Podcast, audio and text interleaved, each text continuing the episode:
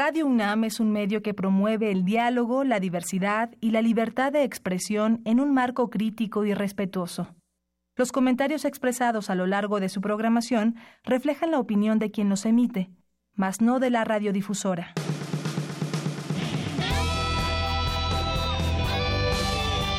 Prisma RU.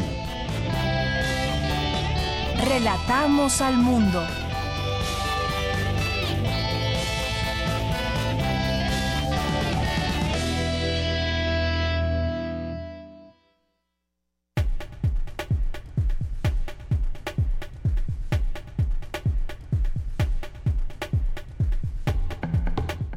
¿Qué tal? Muy buenas tardes. Bienvenidos a Prisma RU, esta revista informativa y desde aquí le relatamos al mundo muchas cosas, muchos de los temas que aquí presentamos dentro de nuestro contexto universitario de México y del mundo. Mi nombre es Deyanira Morán y los quiero invitar para que se queden con nosotros de aquí a las 3 de la tarde.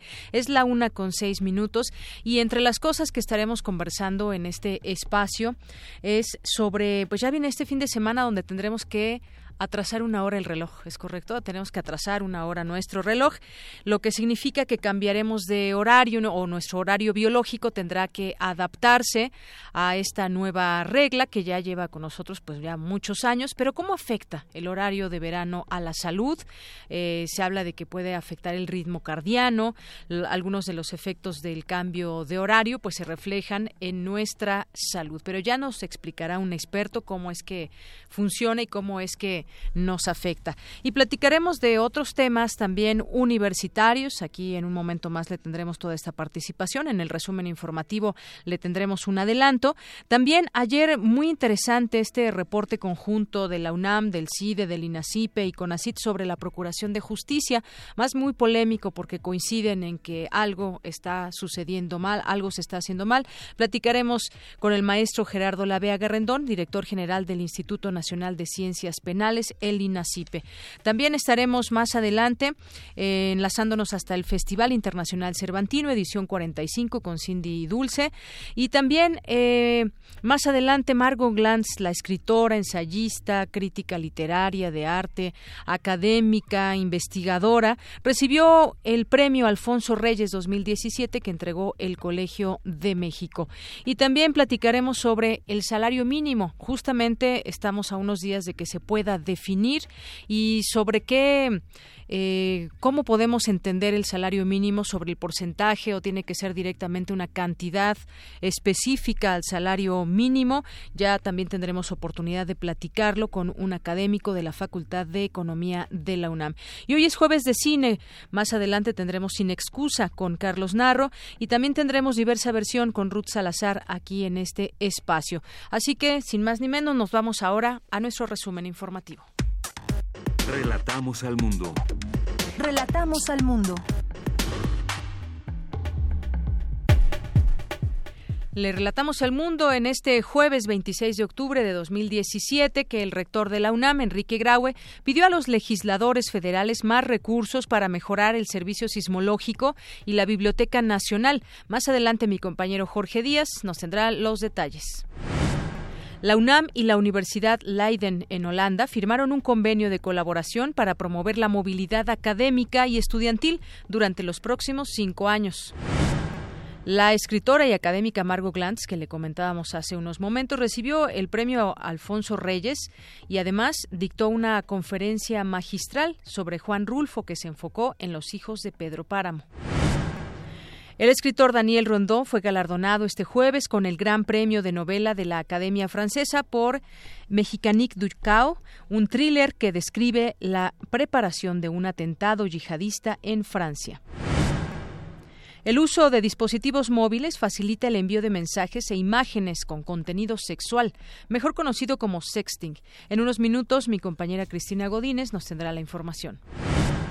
En temas a nivel nacional, el bloque opositor en el Senado plantó al PRI que había convocado a una reunión de la Junta de Coordinación Política y dijo que no cederá hasta que haya voto abierto en el caso de la destitución de Santiago Nieto de la FEPADE. La Procuraduría General de Justicia de la Ciudad de México detuvo al propietario del inmueble ubicado en Zapata 56, al DRO, el director responsable de obra en la delegación Benito Juárez, este inmueble que se desplomó a consecuencia del reciente sismo. El Consejo de la Judicatura Federal multó con más de 100 millones de pesos a una constructora que presentó documentos falsos para conseguir un contrato con el Poder Judicial de la Federación en el estado de Nayarit. El exgobernador de Colima, Mario Anguiano, podría ser sancionado con la inhabilitación y multas millonarias por presuntos actos de corrupción durante su mandato. Una bala perdida alcanzó a un niño menonita de siete años de edad cuando su autobús escolar cruzó la zona en donde dos cárteles se enfrentaban a tiros en el estado de Chihuahua. Estados Unidos busca la extradición de Víctor Manuel Félix Beltrán, alias El Vic, operador de Joaquín Guzmán Loera, alias El Chapo, para ser juzgado por, por tráfico de heroína. En economía, a partir del próximo 30 de octubre, 35% de las gasolineras del país contará con precios liberalizados, es decir, ya no tendrán un tope impuesto por Hacienda y cada una fijará el propio. En un nuevo fallo, la Organización Mundial de Comercio dio, la razón a Estados Unidos en el caso del conflicto generado por el etiquetado Dolphin Safe del gobierno. El gobierno mexicano apelará la decisión. En los temas internacionales, el proyecto de presupuesto 2018 de Estados Unidos fue aprobado en la Cámara de Representantes. El presidente catalán, Carles Puigdemont, descartó una convocación a elecciones regionales y le pidió al Parlamento analizar la respuesta que darán a la intención de España de intervenir en la autonomía de Cataluña.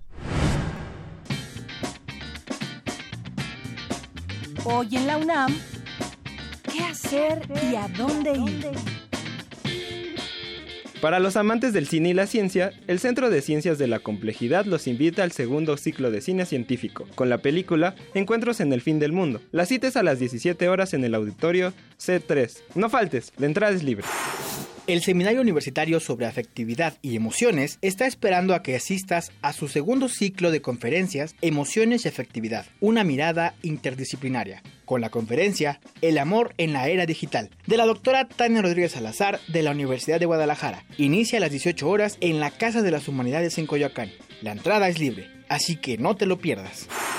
Si te interesan los temas sociales, el Foro 2020 de la UNAM te tiene preparada la conferencia Migración en el auditorio de la Unidad de Posgrado de la UNAM a las 18 horas.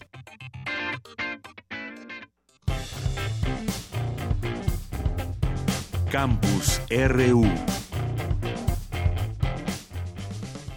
Las 13 horas con 13 minutos y justamente al arrancar este informativo, pues eh, nos preguntábamos si el horario de verano afecta a la salud y de qué manera.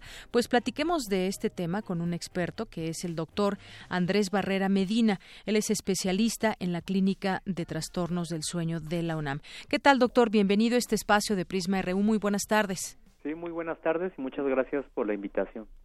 Doctor, pues platiquemos de este tema ya el fin de semana. Tendremos que atrasar una hora nuestro reloj y después de unos meses tendremos que volver a, adelantarla.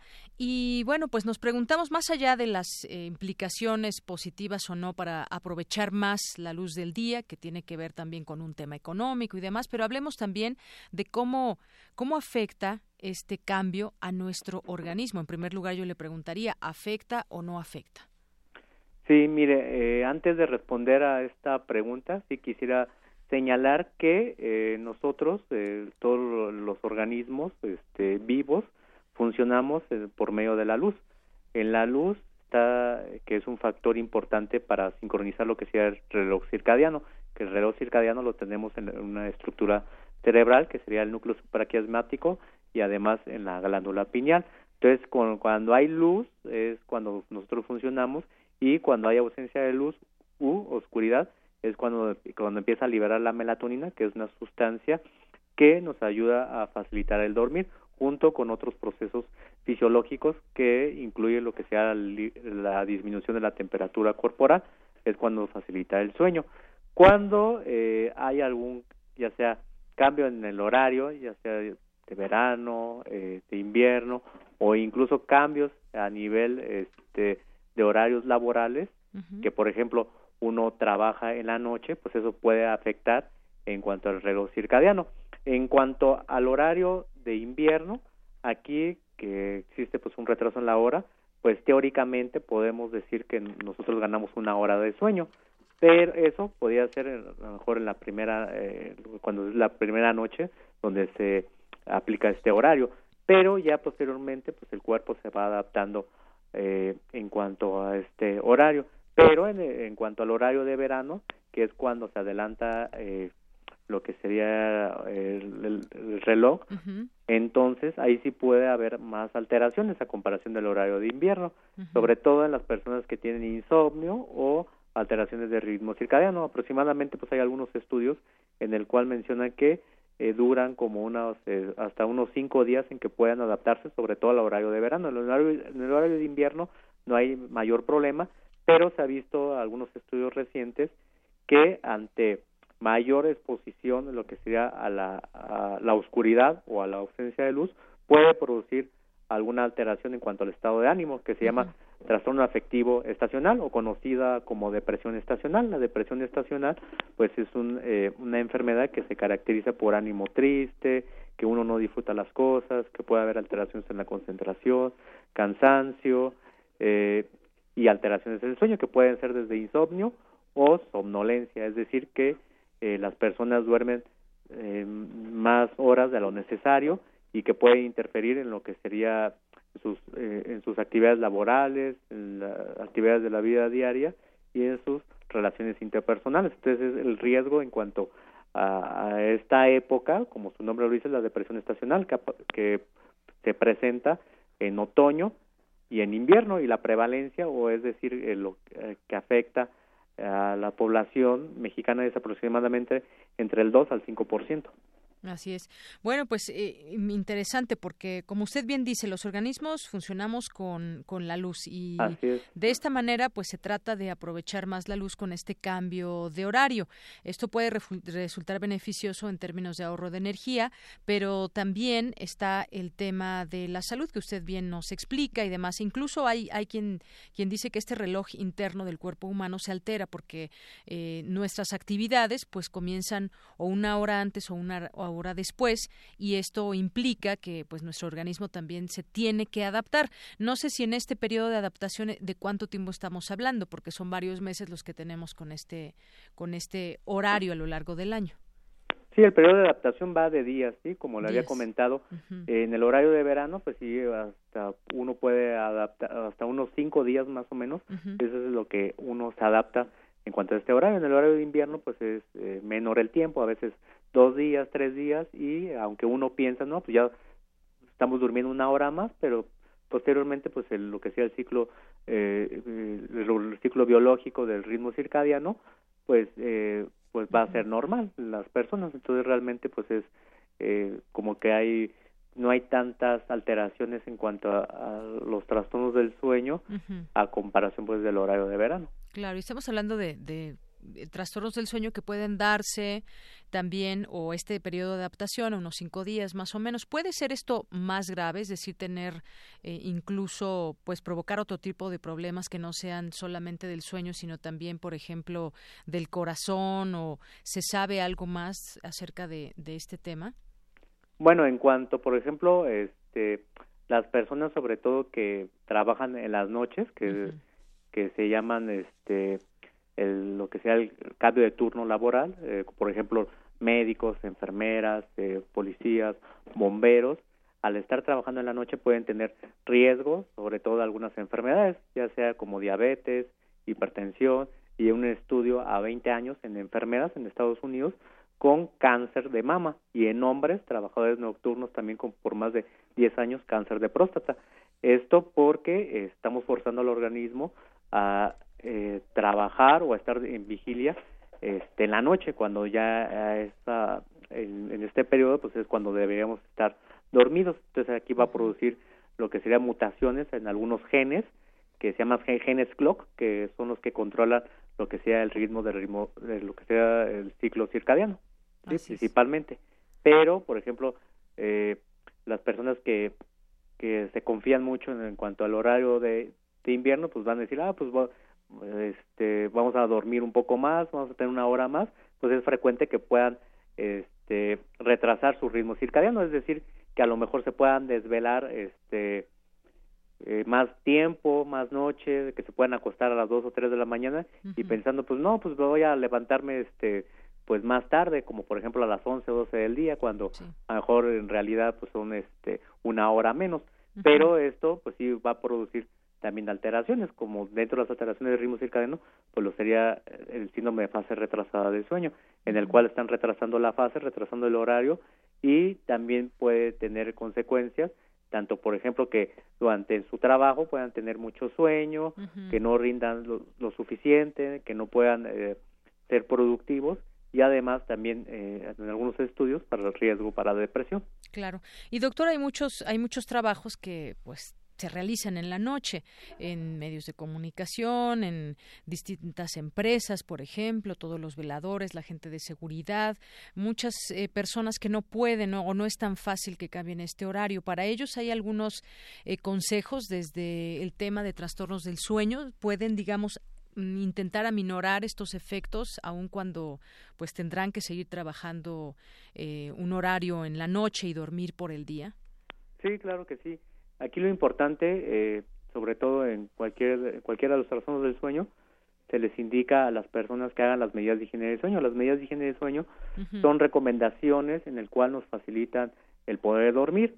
Estas incluyen pues realizar una actividad física por lo regular durante eh, la mañana, el mantener horarios fijos de acostarse, levantarse, incluso en los fines de semana, porque es muy común que, por ejemplo, en los fines de semana, pues a lo mejor uno se desvela o uno duerme eh, menos o se levanta más tarde, eso también puede contribuir a que se altere lo que sea el ritmo circadiano, eh, lo que sería este practicar eh, eh actividades relajantes como por ejemplo meditación, yoga, tai chi, en sobre todo en los adultos mayores o lo que está en boga el mindfulness que es poner atención este, en la respiración, eso ayuda a facilitar el sueño. Además, este, en caso de que, por ejemplo, los trabajadores tengan problemas en cuanto al sueño, es decir, de que en el trabajo, si en la noche si están durmiendo o durante el día que no puedan dormir bien, pues ahí sería indicado lo que lo que sería la melatonina, que la melatonina pues es una sustancia natural que ya había comentado que regula lo que sea el ciclo circadiano. Entonces, pues, cuando eh, están este, eh, trabajando en la noche se altera la melatonina entonces lo que lo que nosotros podemos dar es suplementos de melatonina a veces de 3 a 5 miligramos eh, sobre todo antes de acostarse si por ejemplo los trabajadores por lo regular se acuestan en la mañana entonces se le dan media hora antes de acostarse y eso regula su ciclo circadiano. O incluso este medicamentos hipnóticos durante la durante el día o estimulantes como por ejemplo cafeína o hay otros medicamentos que este, lo pueden ayudar a mantener el estado de alerta. Muy bien.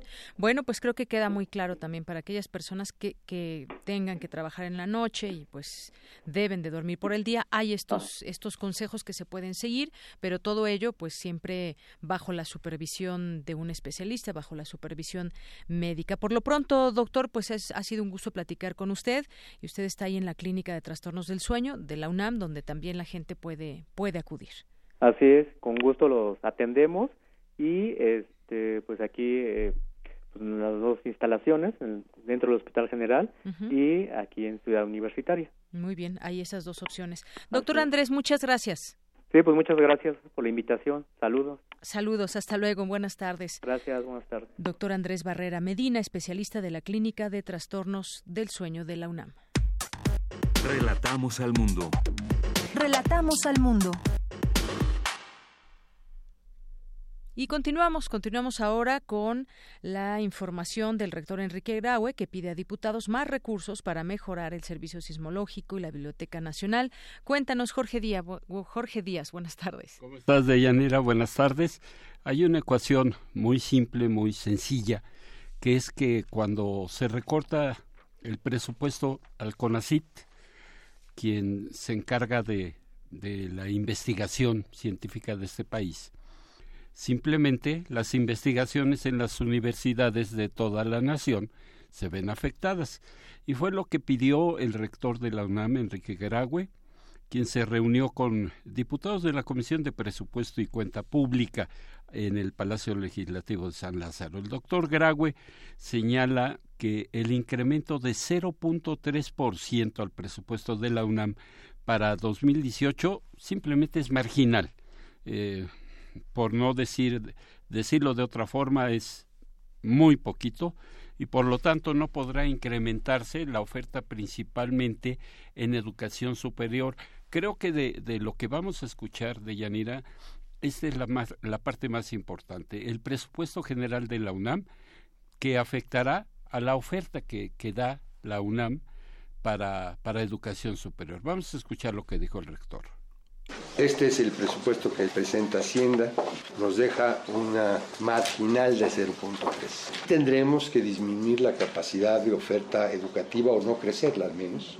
El bachillerato crece y ha venido creciendo por disposición ya constitucional y se espera que para el 22 estemos casi al 100% y no está creciendo igual la matrícula de educación superior. No vamos a poder crecer y cumplir la demanda social de educación superior si el presupuesto se hace exangüe. Con un porcentaje de cobertura del 35%, la presión social que vamos a tener va a ser muy grande. Necesitamos abrir espacios para los jóvenes en edad de estudiar. Mensaje claro, presión de tipo social, sobre todo para instituciones como la UNAM, la Universidad de la Nación, y que pues afectaría así para de entrada la educación superior. Otra de las preocupaciones de la institución en materia presupuestal fue el sismológico nacional. Eh, funcionó muy bien el pasado 19 de septiembre, pero podría haber problemas. Esto fue lo que pidió el rector a los diputados. Los dos temas que les quiero traer en particular de la Biblioteca y la Hemeroteca Nacionales y el Sistema Sismológico Nacional necesitan de asignaciones presupuestales etiquetadas en forma más o menos urgente. El servicio está dependiendo básicamente de la Ciudad de México y días antes del temblor del 19 de septiembre se cayó súbitamente la red. Se restauró pronto, pero si eso nos hubiera pasado el 19 de septiembre no hubiéramos podido responder a la nación. Entonces, algo que ya percibimos como una absoluta necesidad es el poder contar con un, espejo del sismológico. Un espejo quiere decir un lugar donde se reciba la misma información que recibe el Sismológico Nacional, con muy poco personal, pero donde, si sucede algo en la Ciudad de México, podamos rápidamente tener información y podamos emitir el diagnóstico correspondiente de los sismos. Entre obra y equipamiento estamos hablando de 106 millones de pesos.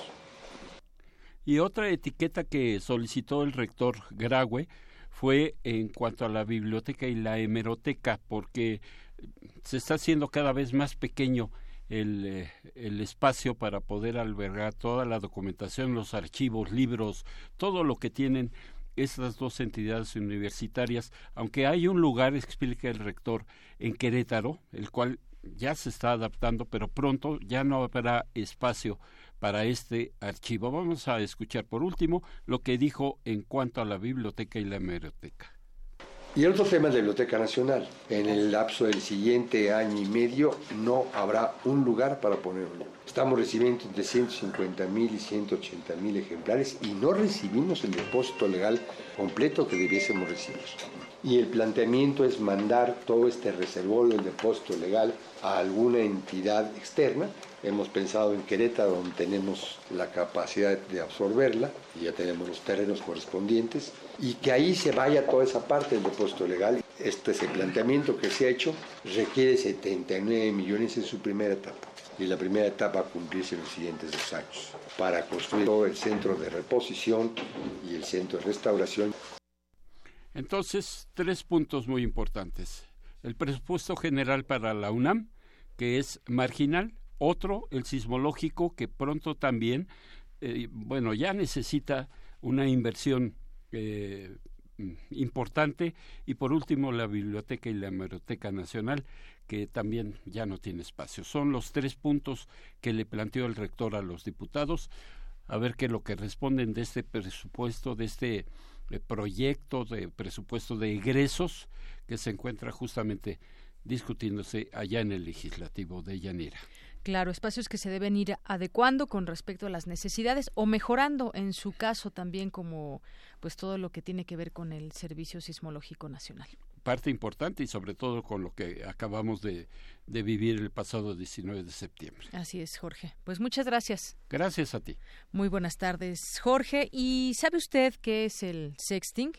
Eh, fíjese que ahora con el uso de dispositivos móviles se facilita el envío de ciertos mensajes e imágenes con contenido sexual, mejor conocido como sexting, cuando se malutilizan también todos estos mensajes e imágenes. Cuéntanos, Cristina Godínez, buenas tardes.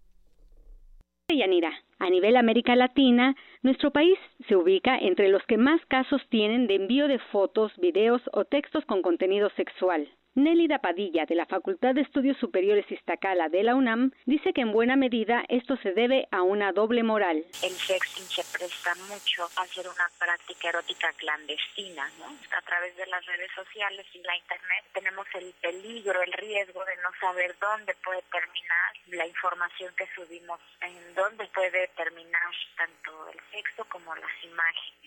Otro de los riesgos pues es la exposición, el que pues seas víctima de bullying, de acoso. Surge aquí un dilema, ¿no? Para muchas parejas, si es infidelidad, si no es infidelidad. La reputación puede estar totalmente vulnerable al estar mandando esta información. Con esto no quiero decir que esté mal, sin embargo, yo creo que es de las prácticas que actualmente está teniendo pues más riesgos, ¿no? Para la académica, el sexting se ha hecho popular porque las imágenes son un reforzador inmediato y a través de ellas se pueden establecer vínculos con algunas personas para obtener satisfacción en un lapso muy breve. Nélida Padilla indicó que esta práctica no es exclusiva de los jóvenes, ya que se da por igual entre adultos. Y lo que se ha notado es que la motivación depende de los rangos de edad. Para la investigadora, el sexting y el texting no son prácticas negativas en sí. El problema reside en los riesgos que implican, pues las imágenes pueden llegar a manos de extraños, ser un instrumento de acoso escolar e incluso de trata de personas o pornografía. Deyanira, este es mi reporte. Buenas tardes. Gracias, Cristina. Pues sí, ya eh, a través de los teléfonos, aunque no se envíen y demás, puede, se corre el riesgo de que este material sea mal usado. Bien, vamos ahora con mi compañera Virginia Sánchez. estuvo ella al pendiente de lo que aconteció en el segundo Simposio Internacional de Ciencias en Materiales y Equidad de Género. Cuéntanos, Vicky. Hola, Deyanira, ¿qué tal? Muy buenas tardes a ti y al auditorio de Prisma RU para difundir y promover la investigación en distintas áreas experimentales y que permita el intercambio de ideas tanto en la ciencia de materiales, en química, física, matemáticas, e integrando la perspectiva de género, se llevará a cabo en mayo del próximo año el segundo simposio internacional en transdisciplinaridad, equidad de género y ciencia de materiales en el Instituto de Ciencias Físicas de la UNAM, Campus Morelos. Socorro Valdés Rodríguez, investigadora del instituto y coordinadora del evento, nos detalla los objetivos del mismo.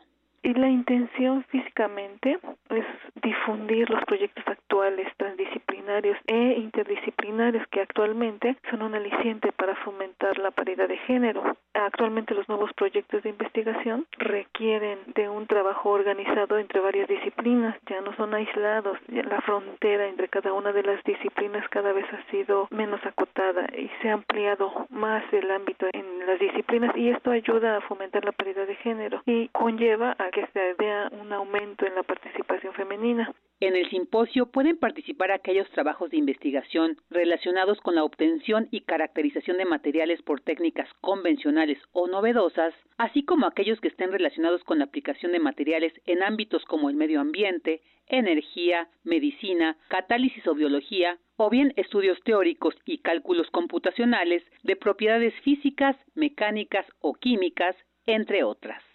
La especialista habla sobre los mecanismos y espacios para la inscripción al simposio. La mayor información se encuentra en la página del Instituto de Ciencias Físicas, que es www.fis.unam.mx, o bien la pueden solicitar a dos correos electrónicos. Uno de ellos es simposio.icf.unam.gmail.com o bien al correo electrónico svaldez r.icf.unam.mx para comenzar con los registros. El evento no tiene costo. Tenemos ponencias y participación oral de algunos de los trabajos que sean seleccionados para ello. Y el evento son dos días y solamente es un registro al correo electrónico y con eh, un pequeño resumen de su trabajo. Valdés Rodríguez señala que también se pretende generar un vínculo entre la academia y la industria, por lo que la convocatoria, que estará abierta hasta el 20 de febrero de 2018, también está dirigida para aquellos trabajos de investigación en el área de ingeniería que ya se encuentren avanzados o que tengan la intención de vincularlos con la industria. Hasta aquí la información. Buenas tardes. Gracias, Vicky. Buenas tardes. Porque tu opinión es importante, síguenos en nuestras redes sociales, en Facebook como Prisma RU y en Twitter como arroba PrismaRU. Queremos escuchar tu voz. Nuestro teléfono en cabina es 55 36 43 39. Continuamos sobre un modelo de justicia que está en crisis. Este modelo actual de procuración de justicia es ya inoperante, no funciona, hay deficiencias estructurales. Bueno, por lo menos es lo que se advierte acerca de este de este modelo en el reporte conjunto que da a conocer eh, ayer la UNAM, el CID, el INACIPE y CONACIT sobre la procuración de justicia. Para hablar de ese tema ya tenemos en la línea telefónica al maestro Gerardo Lavea Garrendón. Él es director general del Instituto Nacional de Ciencias Penales. ¿Qué tal, maestro? bienvenido a este espacio de Radio UNAM. Buenas tardes. Deyanira, encantado de estar contigo y con tu auditorio.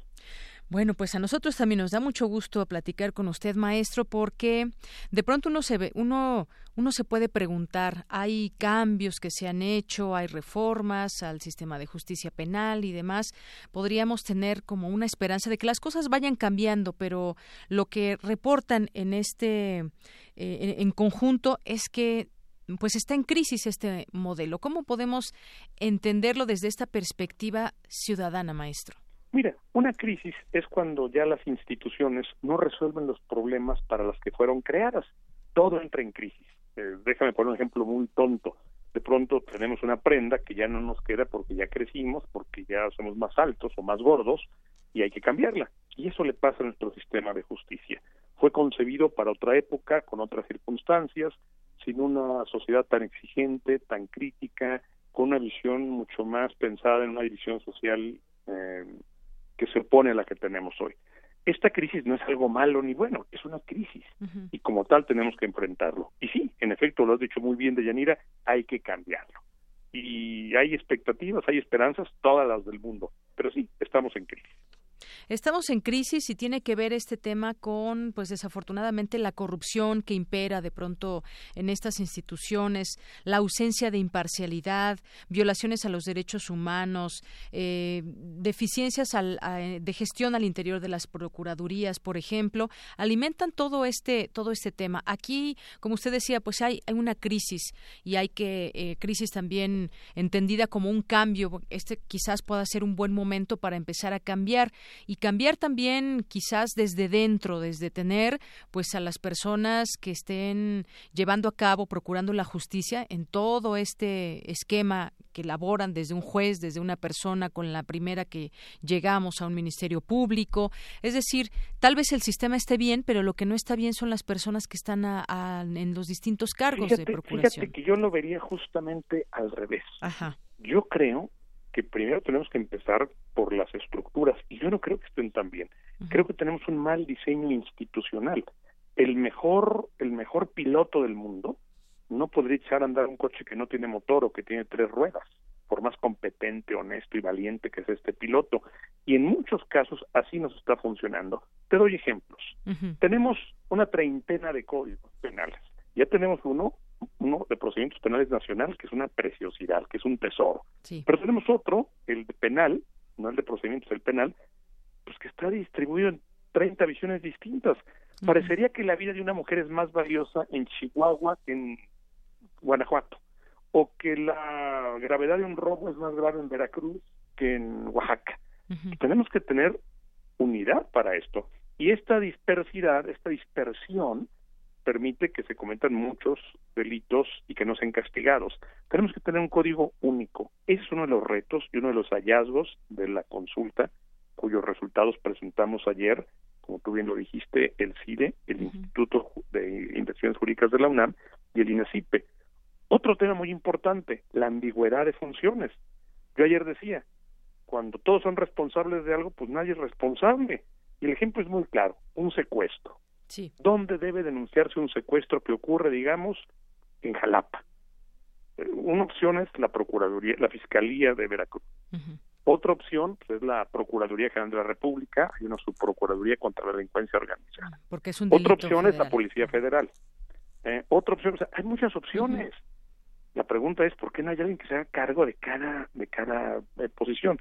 Esos son los temas que tenemos que aprender eh, de. Así es. Y bueno, es que este informe, este reporte es muy interesante y fue entregado al Poder Judicial de la Federación, al Gobierno Federal, la Comisión de Derechos Humanos, al Instituto Nacional Electoral, entre otras instituciones. ¿Qué tendría que pasar después de este diagnóstico que tienen en sus manos ya las cámaras y pues todos los que tienen que ver con esta Procuración de Justicia?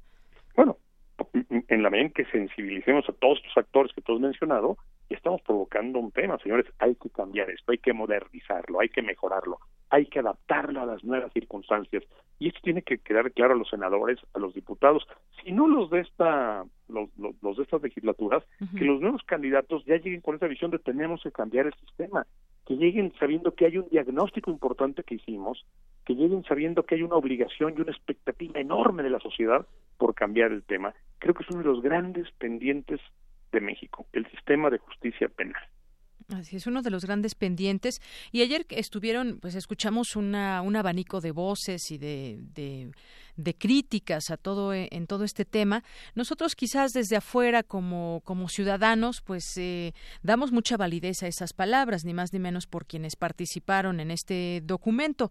Pero finalmente quisiéramos también que las autoridades lo entiendan como tal ya tendrán en sus manos llevar a cabo este este cambio que pues sí depende de todos. Es un es un gran círculo donde si no funciona uno pues también perjudica al que sigue y de esta de esta manera. Ya hemos hablado en otros momentos, eh, me refiero a del momento que estamos viviendo con los con los eh, homicidios a nivel nacional, con secuestros, cómo van, suben y bajan estos estos índices, pero no vemos tampoco que cambie eso que ustedes señalan que tiene que cambiar y llega pues llega un momento en que no sabemos si esto ya está colapsado, de si usted está en crisis, pero pues no parece ser que no avanzamos, tendríamos que avanzar ya en algún momento, maestro? Mira, sí hay avances, Deyanira, y te ponía el ejemplo del Código Nacional de Procedimientos Penales, que a mí me parece un gran, gran, gran avance. Sí hay avances con juicios orales, sí hay avances con figuras como los criterios de oportunidad o como los procedimientos abreviados, sí hay avances, pero ciertamente faltan muchos por llevar a cabo. Y las grandes ideas, nos lo demuestra la historia, se dan poco a poco. Estoy inventando, por ejemplo, cuando se habla de por qué el hijo del rey tiene que ser rey y por qué el hijo de ese hijo también tiene que ser rey. La gente dice, a ver, esto no está funcionando. La gente tiene que elegir a quien los gobierne, a quien los represente en las cámaras. Y la idea de la democracia, que tardó años en consolidarse, es prácticamente una realidad en muchos lugares y tenemos que seguir alimentándola. Esto está pasando también en México. Ya cada vez es más la gente consciente de la urgencia de reformar estas estructuras de justicia penal. Y en la medida en que más gente sea consciente, repito, los diputados, los senadores o los candidatos a diputados y senadores no podrán llegar si no lleguen con un compromiso para hacer el cambio. Así es, usted lo, ha dicho, más gente tiene que ser consciente de todo esto y poco a poco ir ganando estos estos espacios. Pues maestro Gerardo Laveaga, me ha dado mucho gusto platicar con usted aquí en Prisma RU de Radio UNAM. Deyanira, como siempre, un enorme gusto estar contigo. Muy buenas tardes. Hasta luego, maestro Gerardo Lavea Garrendón. Él es director general del Instituto Nacional de Ciencias Penales, el INACIPE. Prisma RU. Relatamos al mundo. Tu opinión es muy importante. Escríbenos al correo electrónico prisma.radiounam@gmail.com. Queremos escuchar tu voz. Nuestro teléfono en cabina es 55 36 43 39.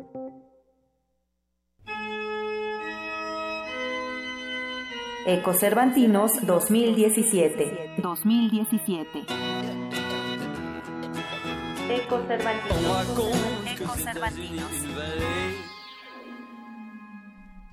Bien, continuamos. Ahora nos enlazamos hasta Guanajuato, como lo hemos hecho en estos días. Allá se encuentra mi compañera Cindy Pérez Ramírez, que nos tiene información para hoy. ¿Qué tal, Cindy? Muy buenas tardes.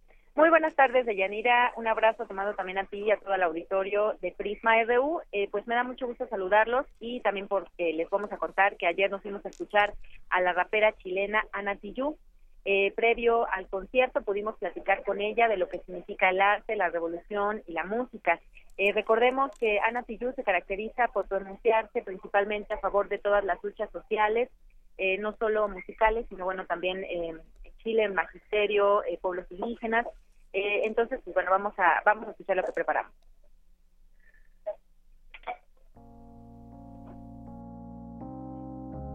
Nació un día de junio del año 77, planeta Mercurio y el año de la serpiente. Su padre solo dijo, es Ana María.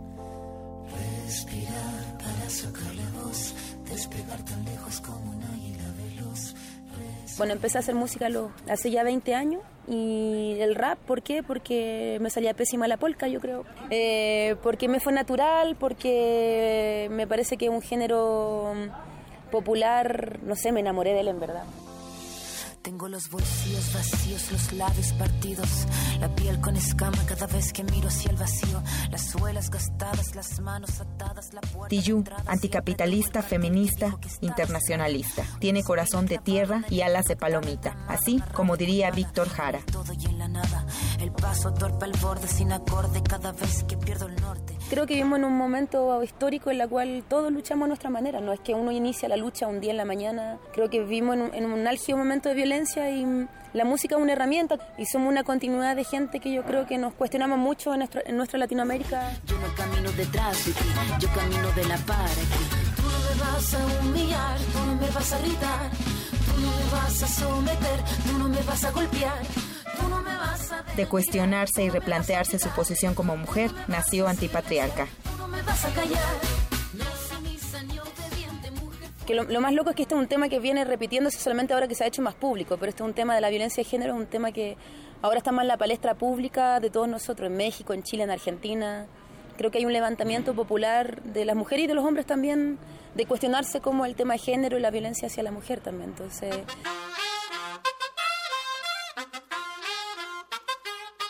Tú nos dices que debemos sentarnos, pero las ideas solo pueden levantarnos Resistencia y revolución.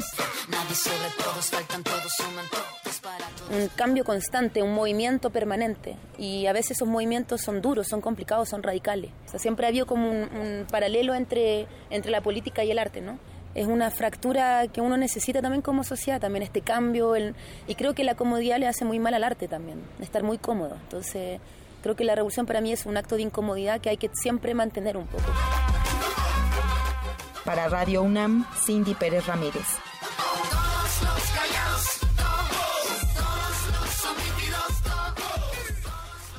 Bien, pues muchas gracias, eh, Cindy. Pues fue parte de, este concierto y lo que nos dices de ella, que además, bueno, pues como decías, bien anticapitalista, feminista en su música, que habla del arte de la revolución, pues creo que queda también muy bien insertado en este tema del Festival Cervantino, que entre otras cosas se ha hablado de las revoluciones. Sí, así es que uno de los ejes temáticos principales pues son, son las revoluciones, como lo mencionas.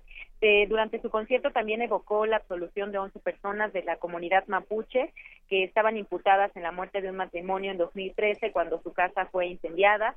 Eh, pues bueno, también hizo un llamado a la solidaridad eh, de México ante los sismos registrados el pasado 7 y 19 de septiembre y pues bueno, recordó que Chile también es un país que sufre mucho de sismos, entonces eh, hizo un llamado ¿no? a que realmente sean los propios eh, ciudadanos, las propias personas, las que levanten los países. Sin duda, un, concierto con el que muchas personas se van a quedar. Claro, y además, bueno, pues temas que, que llaman la atención a nivel internacional, este que señalabas de los mapuches, por ejemplo, ese tema de, los sismos, algo que, pues sí, como en Chile, que también tiembla bastante, pero interesante, ya siempre ha estado en estos, en estos temas muy sociales que suceden alrededor del mundo.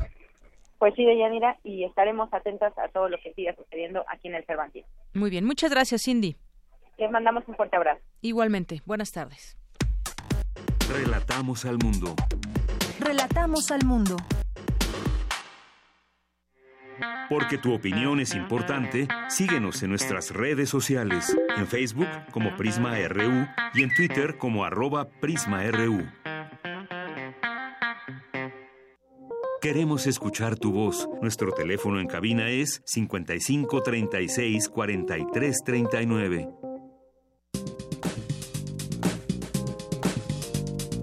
Cultura RU. Vámonos a la sección de cultura de Prisma RU con mi compañera Tamara Quiros. Tamara, buenas tardes. Deyanira, muy buenas tardes. ¿Cómo estás? Bien, muchas gracias. Qué bueno. Auditorio, me da mucho gusto saludarlos. Qué bueno que nos acompañan. Ya saben que la UNAM siempre ofrece un gran abanico de actividades y además es un punto de encuentro donde converge el conocimiento, la experiencia, el debate, las charlas y sobre todo la cultura y el arte. Ayer, el cineasta Alfonso Cuarón, ganador de un Oscar por su trabajo en la película Gravedad, sostuvo un encuentro con estudiantes y decanos en el Centro Universitario de Estudios Cinematográficos de la máxima casa de estudios. Cuarón regresó después de nueve años al CUEC para compartir su experiencia como director de cine desde sus inicios hasta la fecha, opinó de la evolución del séptimo arte, habló también sobre algunos de los recursos que ha utilizado en su filmografía y también resaltó algo muy importante, que el cine es un arte abstracto más cercano a la música que al teatro o a la literatura, eh, contrario a lo que muchos piensan, dijo. Deyanira, este encuentro, eh, donde estuvo acompañado por Tatiana Hueso, eh, también una realizadora, la realizadora de Tempestad, un documental que posteriormente los asistentes pudieron ver y disfrutar, y también estuvo el director artístico Eugenio Caballero, que comúnmente van de la mano, ¿no? Y en la reunión, el también director de Y tu mamá también recordó anécdotas de cuando era estudiante y de su práctica con Emanuel El Chivo Lubeski. Además, consideró que los lazos emocionales son muy importantes a la hora de concretar un proyecto. Vamos a escuchar lo que dijo Alfonso Cuarón. Los vínculos deberían de ser el punto de partida. Y eso es algo también que he tratado ya de, aprender. Muy buena parte de mi carrera, yo fui muy tonto. En el sentido de, o no tuve la fortuna de que todos mis proyectos nacieran de ese vínculo algunos de esos proyectos nacieron de la necesidad, eh, de la necesidad ahora sí económica o geográficas también. Pero aún en eso, ya que está el proyecto, uno solo hace lo que cree que hay una conexión, esa que llamas tú vincular. Deyanira Auditorio, el escritor y director de cine, se unió apenas el mes pasado a la red social Twitter y bueno, publicó eh, un mensaje eh, acompañado de una foto que decía, gritando Goya después de conversar con Eugenio Caballero en el CUEC, mi alma mater, en presencia de mis maestros. ¿Cómo ves, Deyanira? Pues qué bien, porque fue además muy emotivo estar ahí con estudiantes que se están preparando para, para ser cineastas el día de mañana en alguna de sus versiones. Incluso en alguna de las notas se reporta que, que estuvo platicando con Jorge Ayala Blanco, que fue además uno de sus maestros. Ya Jorge Ayala pues tiene un ámbito se ha hecho camino en este tema de la crítica de cine y bueno, más que otra cosa creo que fue muy emotivo este regreso de Cuarón. Un maestro de muchas generaciones. A mí de verdad me parece eh, muy importante que precisamente los profesionales vayan a, esos encuentros con estudiantes, ¿no? Para saber tú como estudiante que sí hay un futuro en lo que estás estudiando y sobre todo que haya esa charla y ese debate en torno a algo que a él le apasiona y que lo está compartiendo con quienes también lo apasionan.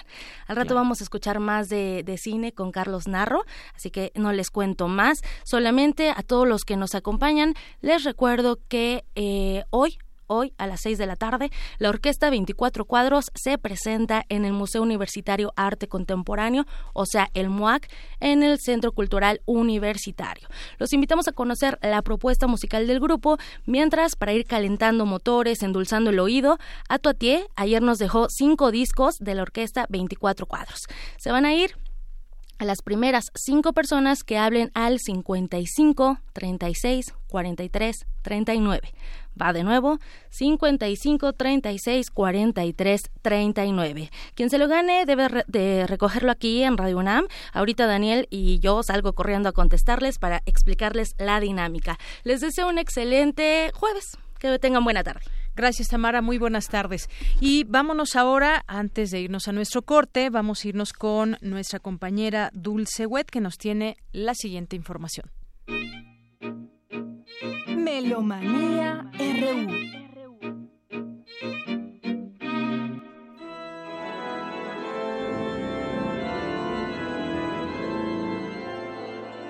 Muy buenas tardes amigos de Melomanía. Es un gusto estar con ustedes para invitarles eh, a la vigésima quinta edición del Festival Internacional del Órgano Barroco. De hecho, pues inició desde el 19 de marzo pasado nos hemos dado la tarea de tener conciertos itinerantes a lo largo de todo el año, pero la parte, digamos, eh, medular del festival se lleva siempre justamente en estas fechas, finales del mes de octubre, durante todo el mes de noviembre y los primeros días de diciembre. Esta serie de conciertos en este periodo es de hecho la parte internacional. Me encantaría invitarles a que nos acompañaran. Estos conciertos inician este domingo 29 de octubre a las 15 horas 3 de la tarde en el centro del órgano Amao San Agustín, ubicado en la parroquia de San Agustín, en Polanco. La dirección es Avenida Horacio 921 y todos los conciertos van a ser a las 3 de la tarde. Eh, los eventos, todos los conciertos son de entrada libre. Así pues, los invitamos a que nos acompañen. El concierto de este domingo 29 estará a cargo de Radoslav Marcek y de Renata Marcek. Es un dúo que nos acompaña de Polonia, es la presencia de Polonia en el festival y tendremos un concierto muy interesante de órgano y cello. En este caso, bueno, el concierto pues incluye obras para órgano solo, obras para cello solo y obras pues para ambos instrumentos eh, tocando como dúo. En este caso, pues el programa está compuesto de obras eh, diversas, incluye obras, por supuesto, de Juan Sebastián Bach, en este caso Radoslav Marx, que es un gran especialista en la interpretación de la música de este gran autor de, música para órgano, y va a ejecutar justamente, entre otras, por ejemplo, la tocata y fuga en fa mayor. Tendremos también pues algunas obras, digamos, para eh, cello y órgano. Eh, yo creo que, bueno, este, podremos disfrutar enormemente de estos repertorios en este espacio acústico privilegiado. Así pues, la invitación para que nos acompañen en ese concierto del 29 de octubre con el dúo Radoslav y Renata Marcek. Quiero mencionar cualquier información relacionada con el festival la pueden consultar en la página de la Academia Mexicana de Música Antigua para órgano www.amao.org.mx. De manera simultánea al 25 Festival Internacional del Órgano Barroco tenemos una serie de clases magistrales. Es lo que viene siendo la eh, vigésima quinta Academia Internacional de Música Antigua para órgano, impartidos pues por los organistas y artistas invitados que participan en el festival provenientes de diferentes partes del mundo. Eh, en este caso, pues me gustaría invitarlos justamente a la siguiente sesión de clase magistral que tenemos con justamente Radoslav Marche, el organista polaco que nos acompaña este domingo. La clase magistral será el martes 31 de octubre, 10 horas, Facultad de Música de la UNAM, en el Salón A22. Todos estos cursos también son de entrada libre y están abiertos al público en general. Entonces, bueno, esta invitación a que nos acompañen tanto a los conciertos como a las clases magistrales. Bien, bueno, pues muchas gracias a Dulce Wet que nos trae esta invitación. Ya que si nos vamos al corte, también comentarles que después de tres años sin poder ser admirado, el penacho de Moctezuma acaparó la atención de los visitantes en la inauguración del renovado Weltmuseum de Viena, el Museo del Mundo, que es el antiguo museo etnológico de Viena, que además de cambiar de nombre, fue sometido a una profunda remodelación durante tres años. El penacho es un tocado compuesto por plumas verdes de quetzal, rojas, de pájaro espátula y otras de color café, turquesas y azules claras de aves no identificadas, con una dimensión de 178 por 130 centímetros. Y según la leyenda, el penacho era propiedad de Moctezuma II, Xoyocotzin, emperador azteca, cuando Hernán Cortés llegó a México en 1519. La pieza apareció a finales del siglo XVI en la colección personal del archiduque Fernando de Tirol y ha permanecido en Austria desde entonces entonces. En numerosas ocasiones México ha reclamado la devolución de este penacho de Moctezuma. Una con 59, vayamos a un corte, regresamos a la segunda hora de Prisma RU. Hoy en la UNAM, ¿qué hacer y a dónde ir? En el espacio hay muchas cosas sucediendo. Es por eso que la Dirección General de Divulgación de la Ciencia pone ante ti la charla Asteroides, constructores o asesinos, de la doctora Guadalupe Cordero del Instituto de Geofísica a las 17 horas en la teleaula Luis Estrada. La Casa Universitaria del Libro de la Facultad de Filosofía y Letras desea que veas con diferente perspectiva los últimos acontecimientos, en el ciclo de diálogos públicos Temores y Temblores, con su conferencia Temblores o Temores. Vamos a tomarlo con filosofía, que tendrá una reflexión que de seguro te ayudará. No lo dudes, asiste a las 18 horas.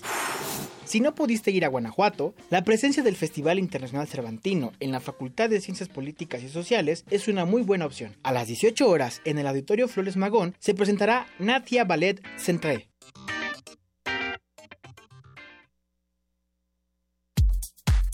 Prisma RU. Relatamos al mundo.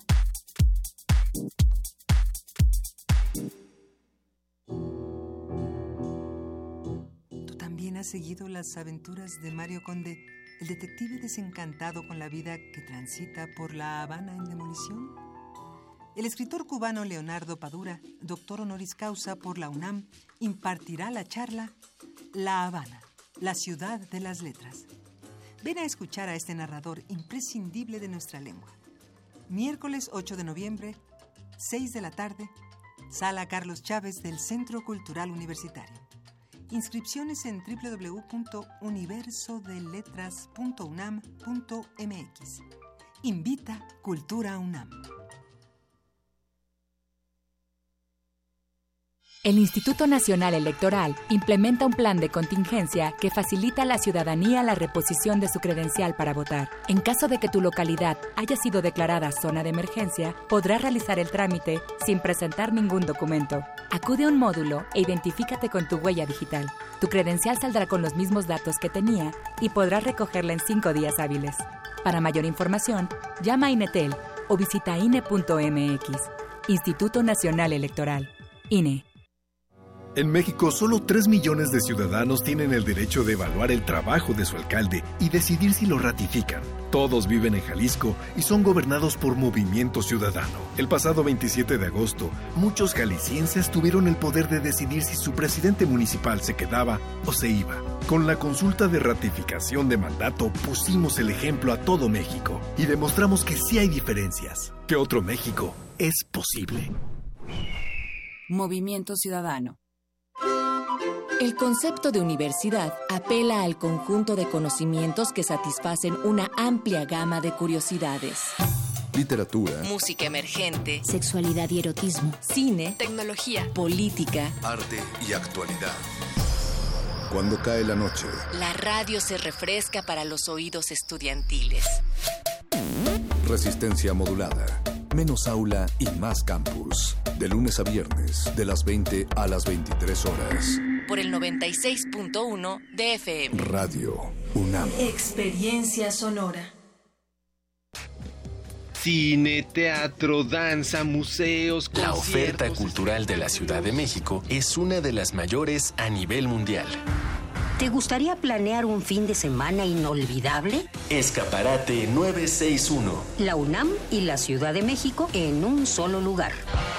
Sintonízanos todos los viernes a las 3 y cuarto de la tarde. Y aprovecha todo lo que esta gran ciudad tiene para ofrecerte. Escaparate 961. Por el 96.1 de FM. Radio UNAM. Experiencia sonora.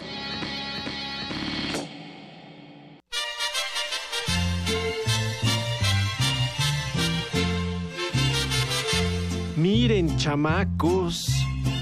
Ahí les traigo sus libritos. Les traemos las novelas, los de ciencia y de terror. Y si se aburren, ahí les traigo los poemas. También hay libros de historia para que aumenten el saber. Gran remate de libros UNAM. del 23 al 27 de octubre en las islas de Ciudad Universitaria. Porque en un libro cabe todo lo que imaginas. Relatamos al mundo. Relatamos al mundo. Mañana en la UNAM, ¿qué hacer y a dónde ir? Si la tecnología es lo tuyo, la conferencia Los Laboratorios Nacionales Estrategia para el Desarrollo Científico y Tecnológico tendrá diferentes voces que te atraparán. En la sala de juntas 206A B del Instituto de Investigaciones en Matemáticas Aplicadas y en Sistemas. A las 9 horas, no dejes de asistir. Como parte del ciclo Fronteras de la Modelación de Sistemas Biológicos, se presentará la conferencia Microscopía Computacional de Biomoléculas, aplicaciones de métodos de simulación molecular en péptidos, proteínas y membranas. Será impartida por el doctor Eduardo Jardón de la UAM Lerma, a las 15 horas en el auditorio C3.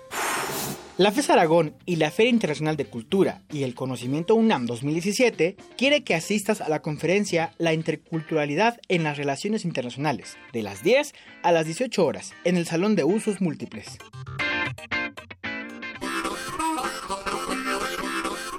Baúl de citas.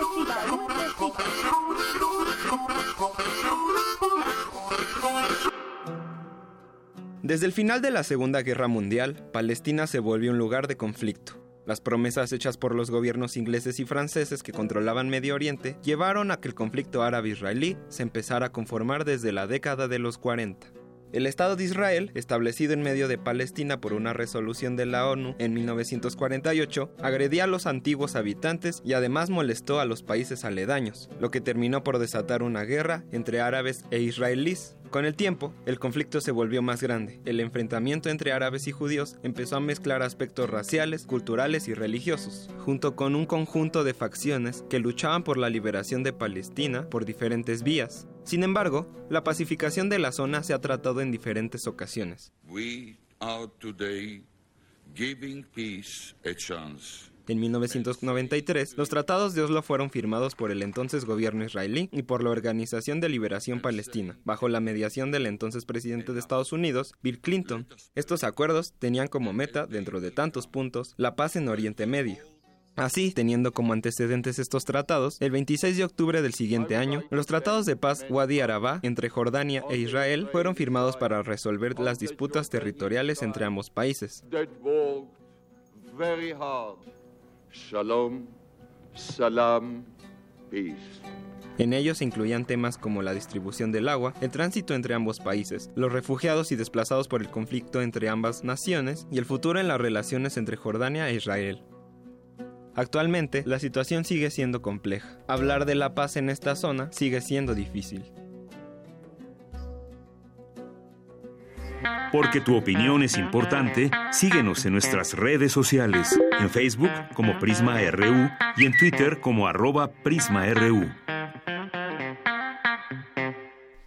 Continuamos dos de la tarde con siete minutos en esta segunda hora de Prisma RU, pues tenemos más información y gracias a quienes nos escuchan en el 96.1 de FM, en www.radio.unam.mx. Saludos también a José Luis Sánchez, a Oscar Bernal, Pepe Nando, que nos están escribiendo a través de el Twitter en arroba Prisma RU, Mar Heaven, Evelina Alicia, eh, Pi, Dano Dant, eh, también Adriana Bautista, ah, saludos a nuestros amigos de la Filmoteca UNAM, Daniel, Libros UNAM también, Invierno, eh, Neo UNAM, Geo, El Zarco, Rodrigo Aguilar, y Cosimo Pio Vasco, Norma Villalba, Galán de Barrio, que manda por aquí saludos a todas las personas que se unan con nosotros, Daniel, TTSM, Ricardo Moya, entre otros.